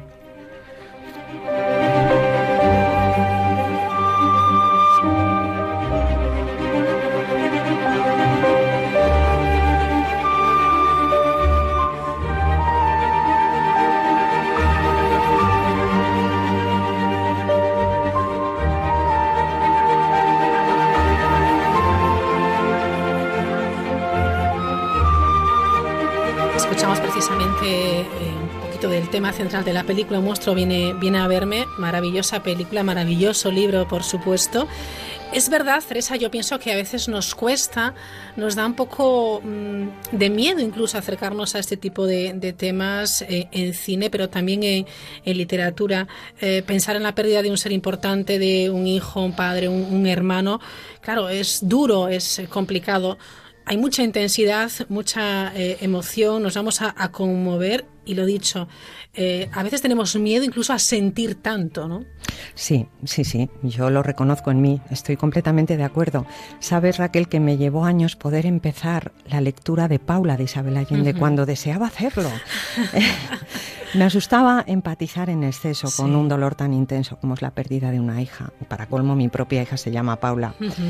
Pero cuando al final me decidí, descubrí una historia hermosísima, un cuaderno de anotar la vida, porque ella lo llama así, donde se habla de amor, de recuerdos, de familia y por supuesto se habla de la pérdida de su hija. Pero Paula es casi como un diario. Es una despedida tan larga que comienza en las primeras páginas y se vuelve previsible, así que ya nada impresiona demasiado al final. Además, la escritura de Allende convierte en trascendente lo más terrenal y todo resulta más fácil y hermoso. Para la autora, los lazos de amor nunca desaparecen ni con la muerte, así que es un consuelo. Y fíjate, Raquel, qué metáfora tan poética escribe al principio del libro cuando intuye que la muerte está cerca de su hija enferma. Voy a leerlo porque es maravilloso. Soñé que tenías doce años, Paula. Estabas de pie al centro de una torre hueca, como un silo para guardar granos, donde volaban cientos de palomas. La voz de Memé me decía, Paula ha muerto. Yo corría a sujetarte por el cinturón del abrigo, pero comenzabas a elevarte arrastrándome contigo y flotábamos livianas, ascendiendo en círculos. Me voy contigo, llévame hija, te suplicaba. De nuevo la voz de mi abuela resonaba en la torre. Nadie puede ir con ella. Ha bebido la poción de la muerte. Seguíamos subiendo y subiendo, tú alada y yo decidida a retenerte. Nada me separaría de ti. Arriba había una apertura pequeña desde donde se veía un cielo azul con una nube blanca y perfecta como un cuadro de Magritte, y entonces comprendía horrorizada que tú podías salir, pero el ventanuco era demasiado estrecho para mí. Sonriendo vagamente, escapabas haciéndome una señal de adiós con la mano. Podía ver cómo te alejabas cada vez más alto, y luego yo comenzaba a descender dentro de la torre en medio de una turbulencia de palomas.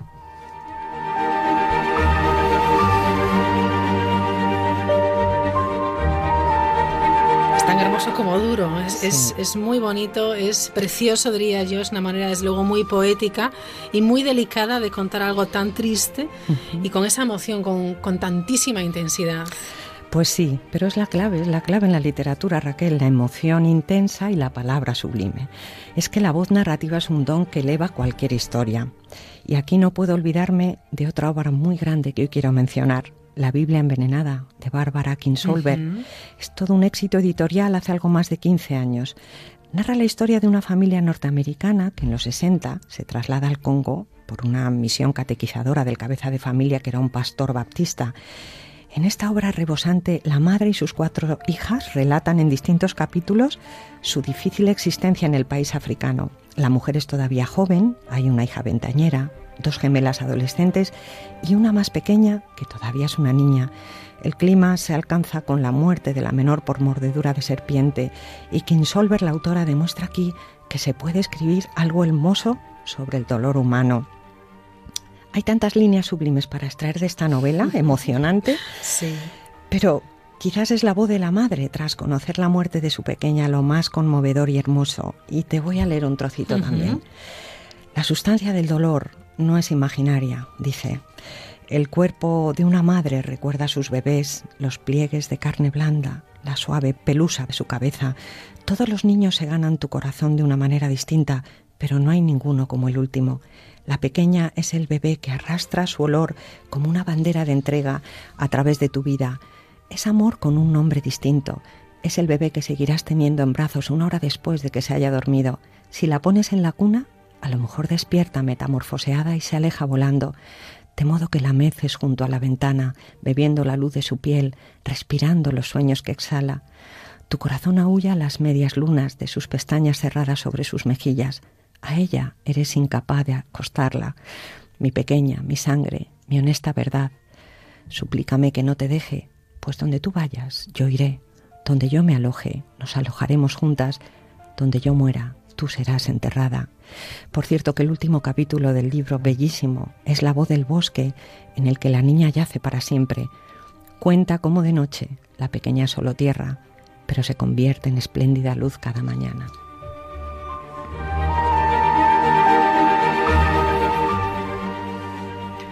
Bueno, eh, eh, no sé, Teresa, a mí me están entrando unas ganas tremendas de ir a abrazar a mi hija.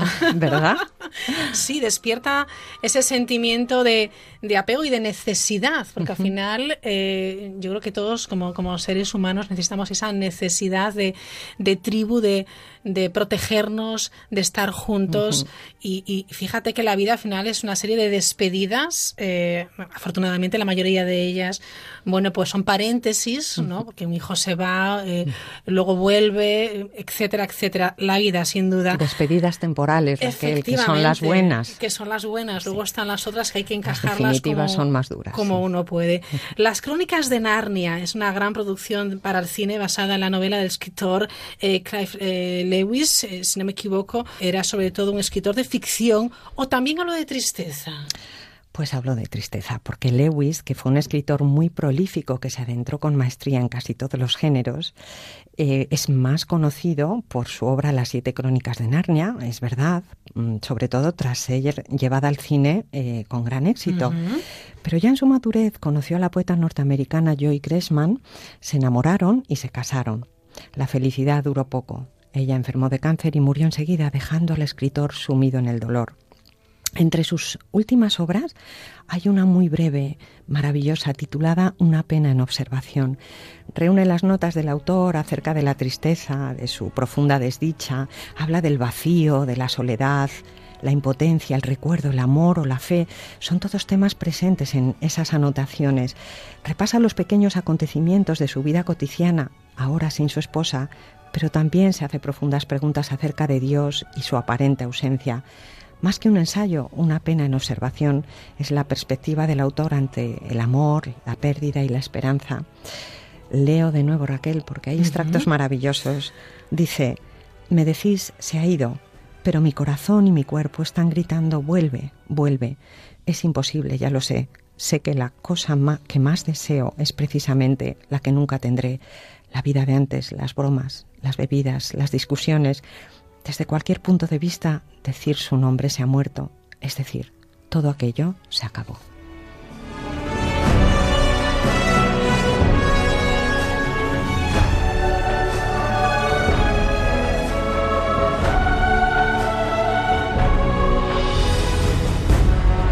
De las crónicas de, Narnia, maravillosas, por cierto. me, gusta muchísimo esa increíble fantasía. Exacto. Increíble. Bueno, hemos hablado de la pérdida, la ausencia de un ser querido, esa pena, esa despedida, son todo términos que alimentan obras brillantes de la literatura de todos los tiempos y ya es tiempo también de decir adiós para nosotras, Teresa. Bueno, un hasta luego. Un hasta luego. Pues, ¿por qué no con unas líneas de Lucas, Raquel, mm, ese, ese, niño ausente que ya es parte del universo narrativo y un poco mío también. ¿no?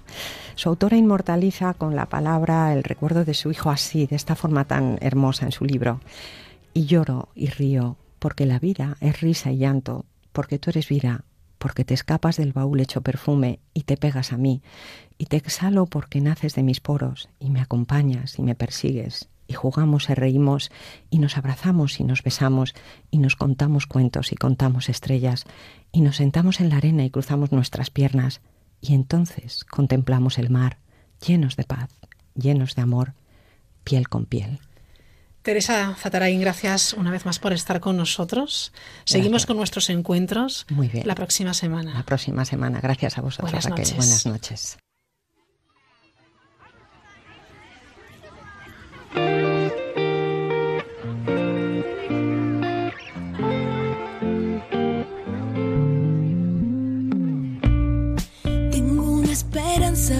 Sin botón y una marioneta dentro de un cajón.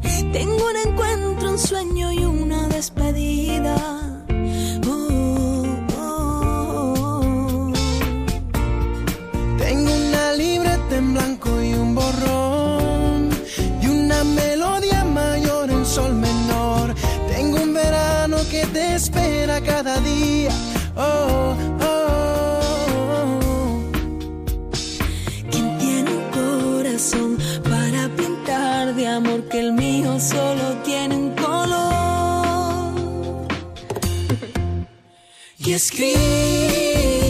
Por ti. De tanto amor se fue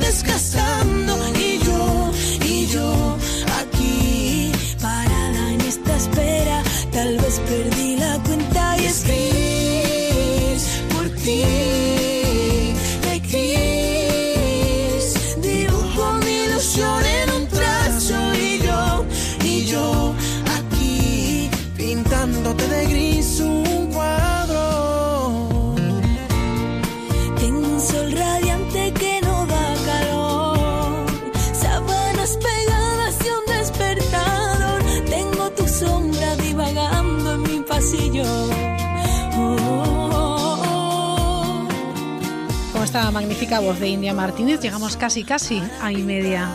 Para participar en la mirilla, la mirilla arroba onda cero punto es. Buenas noches. En el sorteo del cupón diario celebrado hoy, el número premiado ha sido... El 68.166 68166. Asimismo, el número de serie correspondiente a la paga, premiado con 3.000 euros al mes durante 25 años, ha sido... Para el 011011. Mañana, como cada día, habrá un vendedor muy cerca de ti repartiendo ilusión. Buenas noches. Y recuerda, con los sorteos de la 11, la ilusión se cumple. Viven en la sombra, entre nosotros. Todavía hay personas que no tienen multas y se preguntan, ¿por qué a mí? Si te han subido el precio del seguro de tu coche o moto, vente a la mutua. Y sea cual sea, te lo bajamos. Llama al 902-555-485. 902-555-485. Vamos, vente a la mutua. Condiciones en mutua.es. Si alguna vez tu coche te ha hecho llorar. ¿Dónde estás? Uh. Ahora con Midas Connect te vas a reír. Convierte tu coche en un coche conectado con Midas Connect. Desde tu móvil podrás geolocalizarlo, recibir alertas de seguridad y de mantenimiento y mucho más. Agustín Jiménez te lo cuenta en Monólogos al Volante en sentimos no haberlo sacado antes.com. ¿Quién va detrás del correcaminos? Vaya siempre por delante con Angel Driver, el mejor y más rápido. Véalo en Tener unas vacaciones de primera está bien, incluso viajar y vivir una experiencia de 10 también está bien, pero ¿para qué conformarte cuando puedes pasar un verano del 15? Ahora con Paradores y Viajes El Corte Inglés podrás conseguir un 15% de descuento en alojamiento y desayuno hasta el 31 de agosto, desde 45 euros por persona. Disfruta de un verano en Paradores con Viajes El Corte Inglés. Consulta condiciones, plazas limitadas. Asómate a la mirilla en Onda Cero. Ya están casi agarrando el micro verde de la mirilla de Onda Cero nuestros compañeros Ángeles Luis y Rubén Rey, que nos hablan de la gestión de, de, nuestros datos, por ejemplo, en dispositivos móviles. ¿Qué tal, compañeros? Hola, muy buenas. En esto de las estadísticas suele decirse que cada español, por ejemplo, genera o generamos 459 kilos de residuos al año, por ejemplo. Pero, ¿podemos calcular los datos que generamos en 12 meses? Cada vez que entramos en una página web, cada vez que enviamos un WhatsApp, cada vez que empleamos el GPS del coche. La información es poder y en nuestros días el poder es dinero. Así que manejar el Big Data, los datos masivos, es una de las claves económicas más preciadas en la actualidad.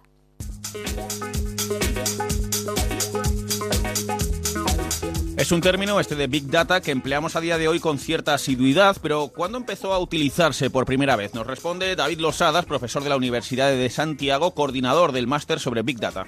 Lo que es el, la historia del término en sí ya aparecen menciones al, al, nombre Big Data ya en artículos y referencias de los años incluso 80. Lo que pasa que eran una interpretación más relacionada con la generación masiva, envío y recepción de correos electrónicos y no con la interpretación actual más ligada a las cinco dimensiones que antes comentaba. Eh, quien, investigó un poco en, los orígenes del término lo asocia más a la empresa Silicon Graphics y su, y su jefe científico, que pues a, alrededor de mediados de los 90 empezó a poner sobre la mesa pues esta, digamos, esta situación y, y digamos esta categorización de estas, de estas dimensiones. Lo que es realmente la, el, el, desarrollo de tecnologías orientado a todo esto, más bien lo podemos, lo podemos asociar a los últimos 15 años, desde que, por ejemplo, Google desarrolló su sistema de ficheros, el Google File System, y a partir de ahí, pues, eh, desarrolló un modelo de computación distribuida que se llama MapReduce, que está orientado, pues, a que máquinas, eh, miles de máquinas en paralelo sean capaces de, de gestionar e ingerir estos datos, y después se desarrolló Hadoop, y a partir de ahí, pues, ya digo, en los últimos últimos 15 años han aparecido un, multitud de, soluciones tecnológicas que de alguna manera tratan de, lidiar con esto. Aprovechamos para desmontar algún mito. Big Data se refiere también a datos no relacionados con el universo Internet. Sí, vamos a ver, la red es un ejemplo paradigmático, mm. digamos, de tener estas características de volumen, dinamismo, mm. etcétera, pero no es solo la red, es decir, podemos tener en una ciudad, por ejemplo, redes de sensores o en un coche el, el tema de, por ejemplo, de, digamos, la conducción inteligente, esos datos no tienen por qué estar conectados a, a Internet, ¿no? Entonces, yo puedo tener distintos dispositivos, todo lo relacionado con Internet de las cosas, ¿no? Eh, yo puedo tener distintos dispositivos, eh, digamos, que me están generando ese input. Eh, que no tiene por qué estar conectado a, a Internet. Yo puedo tener, eh, digamos, esos flujos dinámicos de información en una fábrica eh, y digamos que no, que, no, que no salgan afuera esos datos, sí. pero yo digamos que tengo que desarrollar esas tecnologías pues para mejorar mi productividad a la hora de hacer mi proceso sí. industrial, por ejemplo.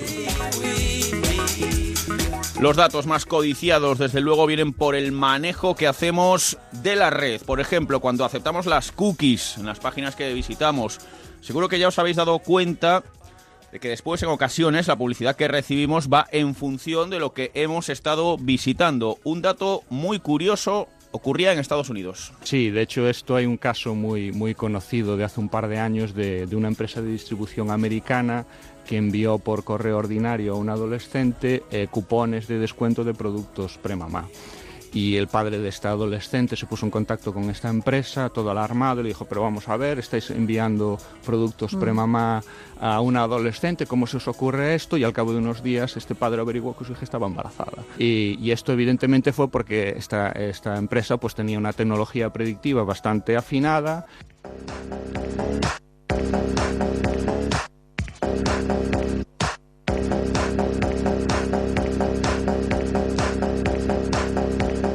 Recomendaciones, anuncios personalizados, solo es uno de los ejemplos más visibles del Big Data en nuestro día a día. Uno de los grandes retos es cómo almacenar esa cantidad de datos. De hecho, ya empieza a acuñarse un nuevo término del que nos vamos a acostumbrar a oír hablar, el Data Lake, el lago de los datos. También se necesitan profesionales cualificados que sepan trabajar con todos esos datos para establecer modelos predictivos y analíticos. David Losada, de nuevo. Hay una, una demanda y, hay una carencia de, de profesionales formados, eh, digamos, en, en estas áreas, porque también son muy, muy incipientes, muy recientes y, y a la vez, digamos, que, que necesitas combinar conocimientos eh, de, de- de- distinto origen. Por una parte está quizás la parte más informática relacionada con los temas de tratamiento masivo de información, etcétera, pero después está la parte más científica, donde hay un gran nicho, por ejemplo, para matemáticos, estadísticos, todo este tema del data science, ahí puede haber,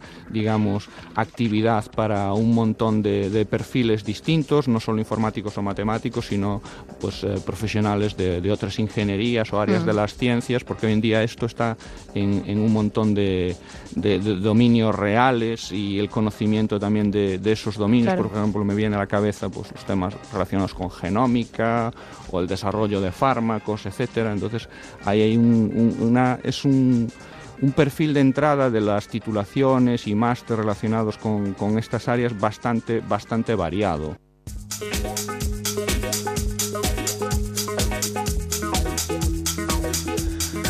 Así que ya sabéis, Big Data no es solo la profesión del futuro, que también es ya, sin lugar a dudas, la profesión del presente. Aquí lo dejamos por esta semana. Hasta la próxima, Raquel. Saludos a todos. Gracias Ángeles, gracias Rubén. Nos vamos, hoy terminamos en Marbella.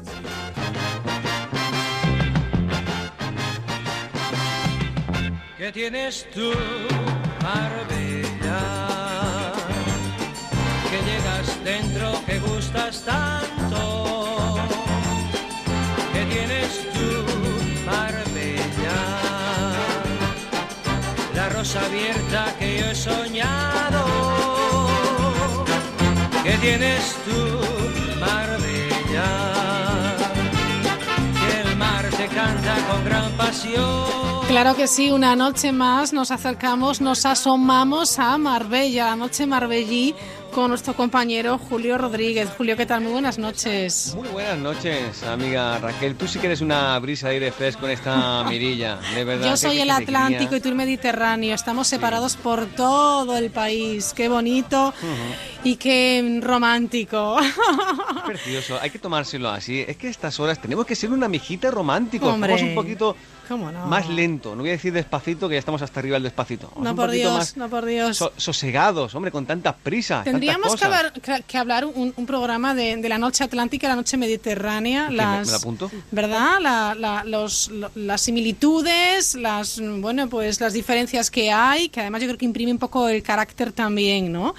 De las temperaturas tan altas del sur, las un poquito más suaves del norte. Bueno, ya hablaremos de ello porque hoy estamos aquí para hablar de, de, de la Marbella más eh, bueno pues más cañera también llena de, de famosos llena de anécdotas Julio por dónde nos vas a llevar hoy Mira, hoy te traigo a un personaje o el personaje, la reina de la noche de Marbella. Es así, lo han definido y le hemos hecho todo un icono del crecimiento que ha tenido Marbella a lo largo de los años porque ya se ha reinventado. Ya más de Mm. 30 años en nuestra zona abrió una de las discotecas más populares de toda España y si te digo de toda Europa me quedo corto porque Ya, viene gente ya. de todo el mundo a ver a pasar el día incluso, a pedir cita, audiencia con Olivia Valer, porque es una de las mejores eh, anfitrionas para saber divertirse y pasarlo bien sin volvernos majaras. Fíjate que parece esto complicado. ¿Y está contigo? Está aquí conmigo, contigo, con todos los Hombre. Olivia, ¿cómo está? estás? ¿Cómo van? Sí, él dice que soy la reina de Marbella porque soy la más grande antigüedad de la ciudad. Desde 1983 que he abierto mi primera discoteca Ajá. y sigue de pie. Tú sabes que cuando no te duele nada es que tú sigues en vida. Y a mí no me duele nada porque tengo la alegría de vivir y soy muy eh, eh, positiva. Eso Olivia, es lo da, más importante. da en el- gusto escucharte, qué vitalidad. Te estoy imaginando además con esa amplia sonrisa con la que siempre eh, recibes también a, a tus invitados eh, en tus locales. 30 años reinando en Marbella, son muchos años, Olivia, pero tan fresca y tan lozana como el primer día, ¿eh? Exactamente, porque cuando te gusta la, las- la gente y cuando te gusta tu trabajo, no es, eh, no es una lucha, es un placer que se renove cada día. Oye, Julio, tú si tuvieras que describir eh, qué eh, es... eh, ¿Qué supone Olivia o, Marbella para Olivia o Olivia para Marbella? ¿Cómo lo definirías? Pues es un binomio conjuntamente. El uno no puede estar sin el otro. Mira que ella ha viajado por todo el mundo precisamente. Mira, hablábamos al principio del verano porque ella inauguró hace relativamente poco, en, en junio, inauguró un nuevo local, el Loft. Bueno, local se queda poco. Es un establecimiento de verdad, es como un restaurante showroom. Cada día es distinto, hay un espectáculo. Y ella ha ido innovando desde los años 80 ahora. Parece que no lo conoces el sitio, que es absolutamente distinto. Sí. Y ella se va a París, se va a Francia y ve, por ejemplo, cómo trabajan allí en la seguridad. Porque ella se preocupa por todo. No quiere que entre cualquiera. Siempre hablamos del turismo low cost, de cuidado del que llega y la lía. Ya. Y esto hay que cuidarlo mucho. Ella lo hace. Ella me prometió un día, no voy a dejar entrar a nadie con chanclas y con bermudas a la discoteca. Así es imposible. Para mí, desde el principio, que cada vez que yo he empezado en Marbella en 1984, Ajá. antes de hablar a la radio me ponían que se mueren los feos, que se mueren los feos, porque yo creo que la cosa más importante es de tener un poquito de elegancia. Yo sé que hoy día tú tienes eh, t-shirts que valen eh, mil euros, que tienen agujeros y todo, pero yo creo que un hombre chic debe tener una camisa con manga larga. Siempre me he peleado con la gente para que llevan camisas con manga larga. Corta Bueno. es para deporte. Sí, está muy bien, Olivia, que se siga manteniendo cierta etiqueta, ¿no? Sí. También en la noche, porque nos gusta ver también a los chicos, a los hombres eh, elegantes. Exactamente. Por dentro y por fuera, ¿eh? Con, con un comportamiento digno. Ah, eso es muy importante porque un caballero es más por sí que su comportamiento que por su cara, porque tú tienes algunos feos que tienen un poco de charme y que son realmente gentleman. Ya, claro. Para mí la belleza es más interior. Mira, lo vamos a traducir a- a- al español más cercano, que son graciosillos o monillos. ¿no? Eso me dicen a mí mucho. Nunca te dicen que eres guapo, eres monillo, gracioso o apañado, ¿no? Que es la otra que utilizamos mucho por aquí. Lo que sí te tengo que decir es que el cambio de, de modelo de trabajo también viene por las modas y por el perfil, por el público objetivo. Porque aquí teníamos mucho, mucho eh, de Arabia Saudí, ahora se han incorporado los rusos, pero lo que se gastaban antes, Olivia, no tiene nada que ver con lo que se gastaban ahora. Que hablamos de gente que tú me lo recordabas, que venían en sus helicópteros a darle un regalo a, a su novia. ¿Qué ha Sí, pasado aquí? Eso una, el- sí, eh, un cumpleaños de una chica rusa que su marido le ha regalado un coche que ha bajado por helicóptero. Y, de- y eso se, existe. Sigue existiendo, pero es un poquito más raro. Hoy día todos los eh, eh, árabes que venían aquí eh, en las grandes épocas, hay 30 años y que gastaban muchísimo dinero, no se ve tanto en los lugares públicos donde se vende alcohol. Hacen mucho más fiestas en su casa porque hoy día no es bien visto de, de- de salir con chicas y de beber eh, como locos los, eh, los grandes botellas de champán de Matusalem. y esta- Hoy día son muchísimo más discretos y mucho, mucho menos gastador. Gracias a Dios tenemos los rusos, tenemos los suizos, tenemos los eh, de Finlandia, también eh, mucha eh, gente de Francia que vienen por vacaciones Ajá. y yo creo que los españoles también ahorran un poquito para pasar muy bien durante las vacaciones porque para ellos es muy importante de, de- de salir y tomar copas, que los españoles sin copas, sin una copa y una tapa no son felices. Y eso es la cosa que no cuesta mucho dinero, solamente la alegría del corazón y de, de la amistad. Claro, claro. Yo sé que hoy día el dinero no es igual como antes, es totalmente diferente. Antes la gente te pagaba en cash, hoy día totalmente casi imposible, la gente paga con tarjeta de Dinero de crédito. plástico Ah, ya, sí, ¿no? sí, es Claro. finito, el dinero no existe más, casi más, y es solamente el plástico que y antes la gente que te pagaba te abría una maleta de dinero y te pagan eh, en dinero como eso, pero hoy día es completamente diferente, la noche ha cambiado mucho. Ajá. Pero se sigue, se sigue viendo eh, lo que antes denominábamos que estaba muy de moda la jet set o ya no tanto.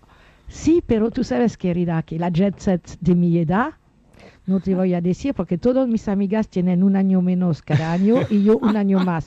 Yo he tenido 70 años este año. Yo iba a decir que el 69, Un horror, un horror, un horror. Y Ah, pero estás muy bien y además eres una abuela maravillosa, me han dicho. sí, sí, sí, tengo los siete pequeñitos nietos los más bellos del mundo. Claro, bueno, puede ser de otra manera. Pero no tú sabes, de hoy día la jet set de mis amigos no salen más, pero Ajá. todos sus hijos vienen. eh, Ah, está eh, bien. Y es la, la juventud que, que, que ha reemplazado la jet set eh, de, de los padres. Ujú. Pero son guapísimos, son jóvenes. eh, yo estaba eh, anteayer con el nieto de Ujú. el gran toreador que de, de, de Madrid, que es, ¿cómo se llama? Paco.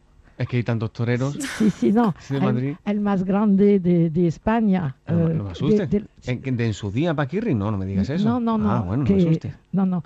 Curro Romero, Curro Romero, que su ejemplo. nieto estaba conmigo Ah, eh, anteayer y que es guapísimo y que eh, todos los amigos de, de los famosos llegan. Había la, había la, la hija de eh, todos los eh, grandes cantantes. su abuela estaba también. Eh, Tú sabes que de- los nombres para mí es un desastre. No he, no he empezado Alzheimer, pero yo creo que me va a tocar muy pronto. Mira, que sepas que hab- hablando de cantantes, que no se me olvide, el año pasado vino aquí a pinchar Paris Hilton, que, que pinchó la mujer lo justo, ¿eh? pinchó muy bien, eso va a ser la gente Sí. genial. Pero em, yo he conocido a otros DJs, como el que ha estado hace poquito en junio, más de 10 millones de seguidores en Twitter e Instagram, que bueno, el hombre allí se pegaba el doble de tiempo. Pero ¿tú sabes quién ha llegado a pinchar en Olivia Valer y le ha valido de terapia curativa para una depresión? Ah, pues ni idea. ¿Por qué te lo diga ella? A ver, Tú ¿qué- hablas de Prince. ¿Qué Prince? Ah, ¿Qué pasó con Prince? ¿Qué me dices?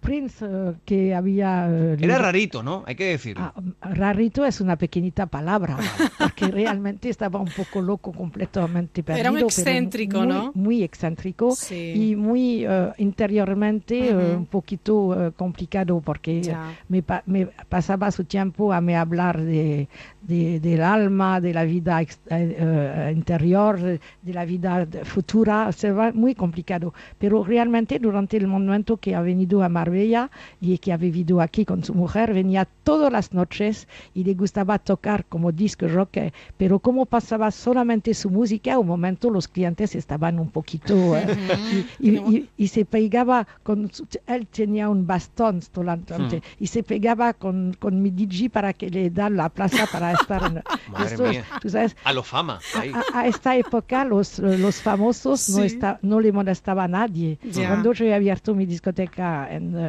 en 1997, él vivía, estaba aquí como un cliente normal, sin que tener la gente sobre él, Claro. tanto estaban eh, totalmente diferentes. Pero él es un chico muy, muy adorable y más su mujer Maite, que es una chica de Puerto Rico, Sí. adorable y sabes que han venido a vivir en Marbella para ser el hogar de América porque habían tenido un niño juntos que estaba encéfalo eh, y que se ha muerto Ah. algunos días Sí. después. Qué pena. Sí. Y, y Vaya eso historia tan triste. shock. Sí, Ay, estaba muy triste.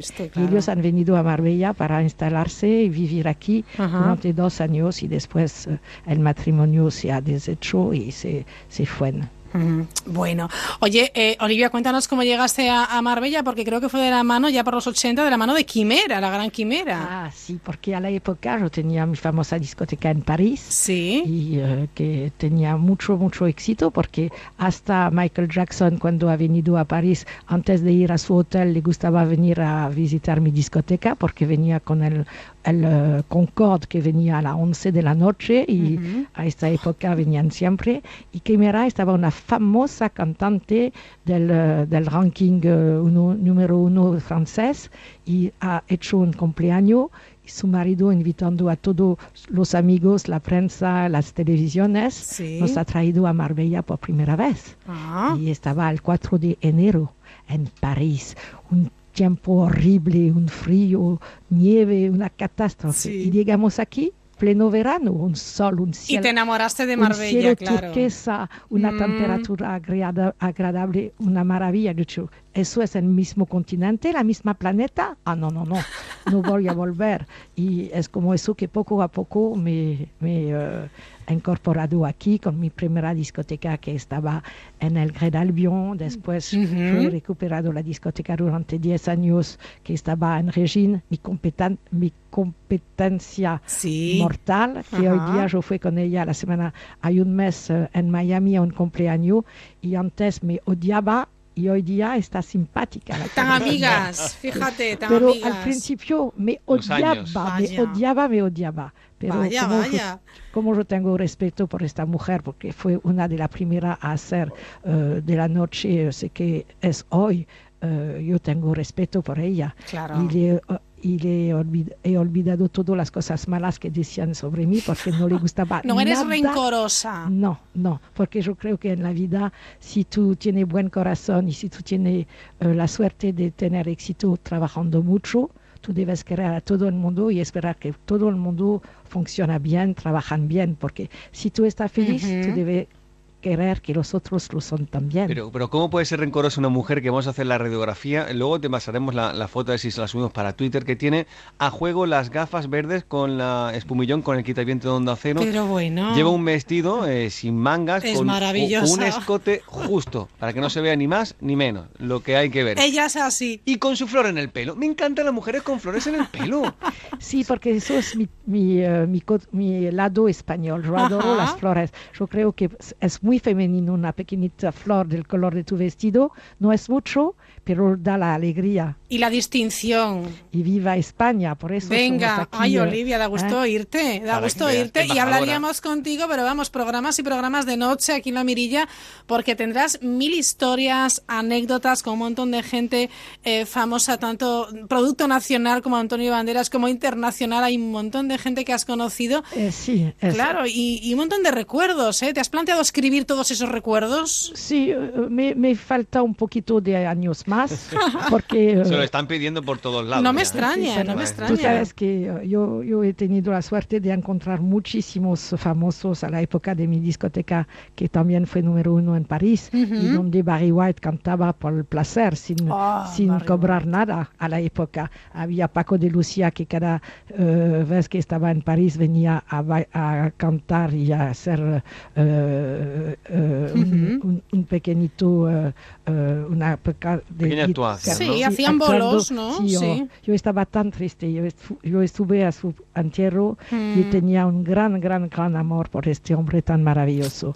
Y hoy día la- la- la- el mundo de la noche ha cambiado totalmente eh, porque tenemos eh, los famosos discos jockey, Sí. que, los famosos discos jockey que con Bob Sinclair, con Luciano, con Akon, que son gente que son totalmente diferentes. Ellos es un trabajo fijo. Vienen con su avión privados, tienen, eh, te exigen para venir una Rolls Royce para ir a buscarlos.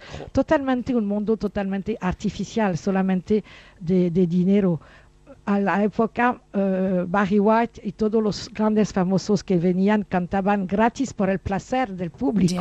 Hoy día ha cambiado totalmente. Todo es, eh, es dinero. Y- calculadora. Sí. Sí, tú sabes que pueden, pueden cobrar hasta 150, 200 mil euros por tres días, de, por tres eh, horas de, de pinchar. Es, una cata- es una catástrofe porque en realidad no ganamos dinero, pero por, por tenerlo en Marbella, porque solamente Ibiza, Ibiza, Ibiza, hay que luchar y hay que, que pues, estar fuerte. Y, pues, y yo tengo todos los buenos de Ibiza también en eh, Marbella y por eso es importante de... Hala, un saludo de a todos los ibicencos, ¿eh? Hola, ¿qué A tal? cada uno lo suyo. Oye, Pero- ella aquí sí, sí, ha sí. venido con la tarjeta de presentación a vender Claro. Marbella y lo ha hecho y lo hace Mira, muy que bien. sepas tiene que, ser. Raquel, tú con tu vestido eh, blanco, por ejemplo, tu Sí, collar, tus pendientes, sí. y yo, por supuesto, con la manga larga de la camisa, Por supuesto. ta- tenemos que ir al loft de, de Olivia Valer. Al. Love Ah, y a- vale, pues al venga. nuevo local maravilloso que hemos abierto que se llama Now. Muy Te voy a bien. mostrar la video. Es una, tú sabes que la noche empieza tarde en Marbella y todos los turistas que Lo que empieza viven tarde quiere decir a las 3 de la a mañana las en 3 de la mañana, a las 4 de la mañana Guau. la gente hace cola para entrar en mi discoteca. A las 4 o 5 de la mañana. Ajá. Los pobres turistas que van a cenar a las 8 o a las 9, Sí. cuando les gusta tomar una copa en una discoteca, llegan y no ven nunca a nadie. A, a Porque las es 12, muy pronto. Sí, pero para, para nosotros españoles y gente de, de- de- de- Sí. de vida nocturna, pero un, uh, un uh, extranjero que viene a pasar sus vacaciones se va a cenar a las 8, a las Ujú. 9, a las 11 ha terminado y va a tomar una copa, pero las discotecas son vacías. Y por eso yo creo que hoy día no, hemos hecho un lugar que es excepcionalmente lindo, que se llama Now, Ujú. que es al lado de Puerto Banús, que es una piscina con un restaurante de, de comida maravillosa, Muy donde hay bien. animación, así que tú puedes pasarlo por el día. Qué bien voy a dormir esta noche, yo pensando en estas cosas. Sí, sí, te voy a mostrar, te voy a mostrar la, la, la video y te vas a quedar eh, Alucinado. totalmente Se va a quedar pasmado, que, que mañana no va a venir a trabajar, ya verás tú. No diga muy alto. Gra- Gracias, Olivia, por estar con nosotros, que es un placer. ¿eh? Yo, Así- de verdad. encantada de la vida. Digo, Raquel le tiene que conocer. a disfrutar. Y de noche Love y Olivia Valer Disco. Si tú empiezas a las 10 a tomar sol en Now y tú terminas a las 5 de la mañana en Olivia Valer, yo te puedo decir que tu día será maravilloso, Será lleno de perfecto. recuerdos. Ay, que me voy. Olivia, muchísimas gracias, feliz verano. Un placer, gracias. Un beso Espero grande. recibirles y venir a, a tomar copas que les invito. Anda, está, grabado, ¿eh? Tomamos Que lo grabe el Olivia. técnico ahí. Fenómeno, venga. Venga, un beso Besos grande. a todos. Adiós, adiós. Adiós Marbella con rosas rojas que ya en la vida se han de olvidar. Julio, querido. Ay, qué buena ¿Cómo es Olivia, eh? Muy Madre cercana, mía. más cercana de lo que te puedes imaginar, ¿eh? Y es una mujer que se codea pues con eso, con, con todo el mundo. No hay famoso que no haya pasado por Marbella Es y no haya ido a Olivia. ¿vale? Oye, cómo vende Marbella, ¿eh? Cómo se nota ¿Te das que cuenta? quiere Marbella, que quiere Puerto Banús, Estepona, que quiere la provincia, porque la verdad es que, Pero es que es eh, así. Es que hay futbolistas, hay entrenadores que dicen, yo conocí a Olivia Valer en Estados Unidos Sí. y me he venido para acá porque es que no, no me quería lo que decía y lleva totalmente la razón. Ay, Fíjate. qué, qué- qué malas noches en Marbella, qué barbaridad. Ay. Bueno, Julito, Un abrazo, ¿eh? que nos vemos en la próxima, ¿eh? Chicos, para Tenemos todos, la mirilla, venga. Adiós. Adiós. Chao.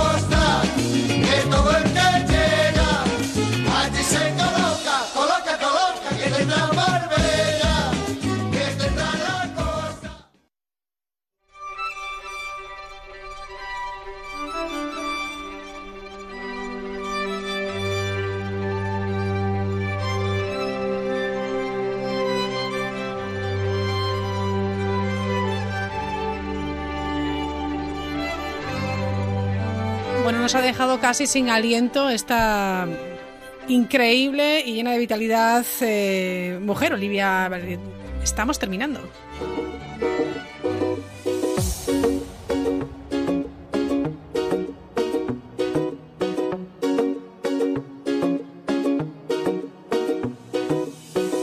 Sé que mi mejor vestido es mi piel. Saldré por la noche yo y me lo pondré. Si nunca quise ganar, ¿cómo voy a perder?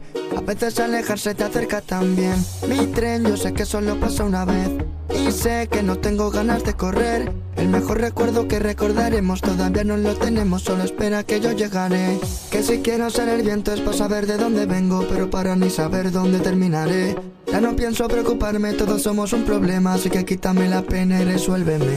Yo no voy a mirar el tiempo, quiero que él me mire a mí. Si alguna vez te pregunta, yo me cansé. Si el amor lo para todo, por favor, párame el mundo, que creo que me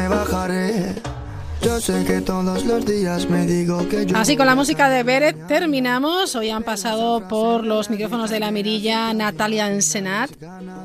Enseñad, que nos ha contado ese maravilloso reto. Cinco mujeres eh, que han superado un cáncer navegarán a vela desde Mallorca hasta Martinica.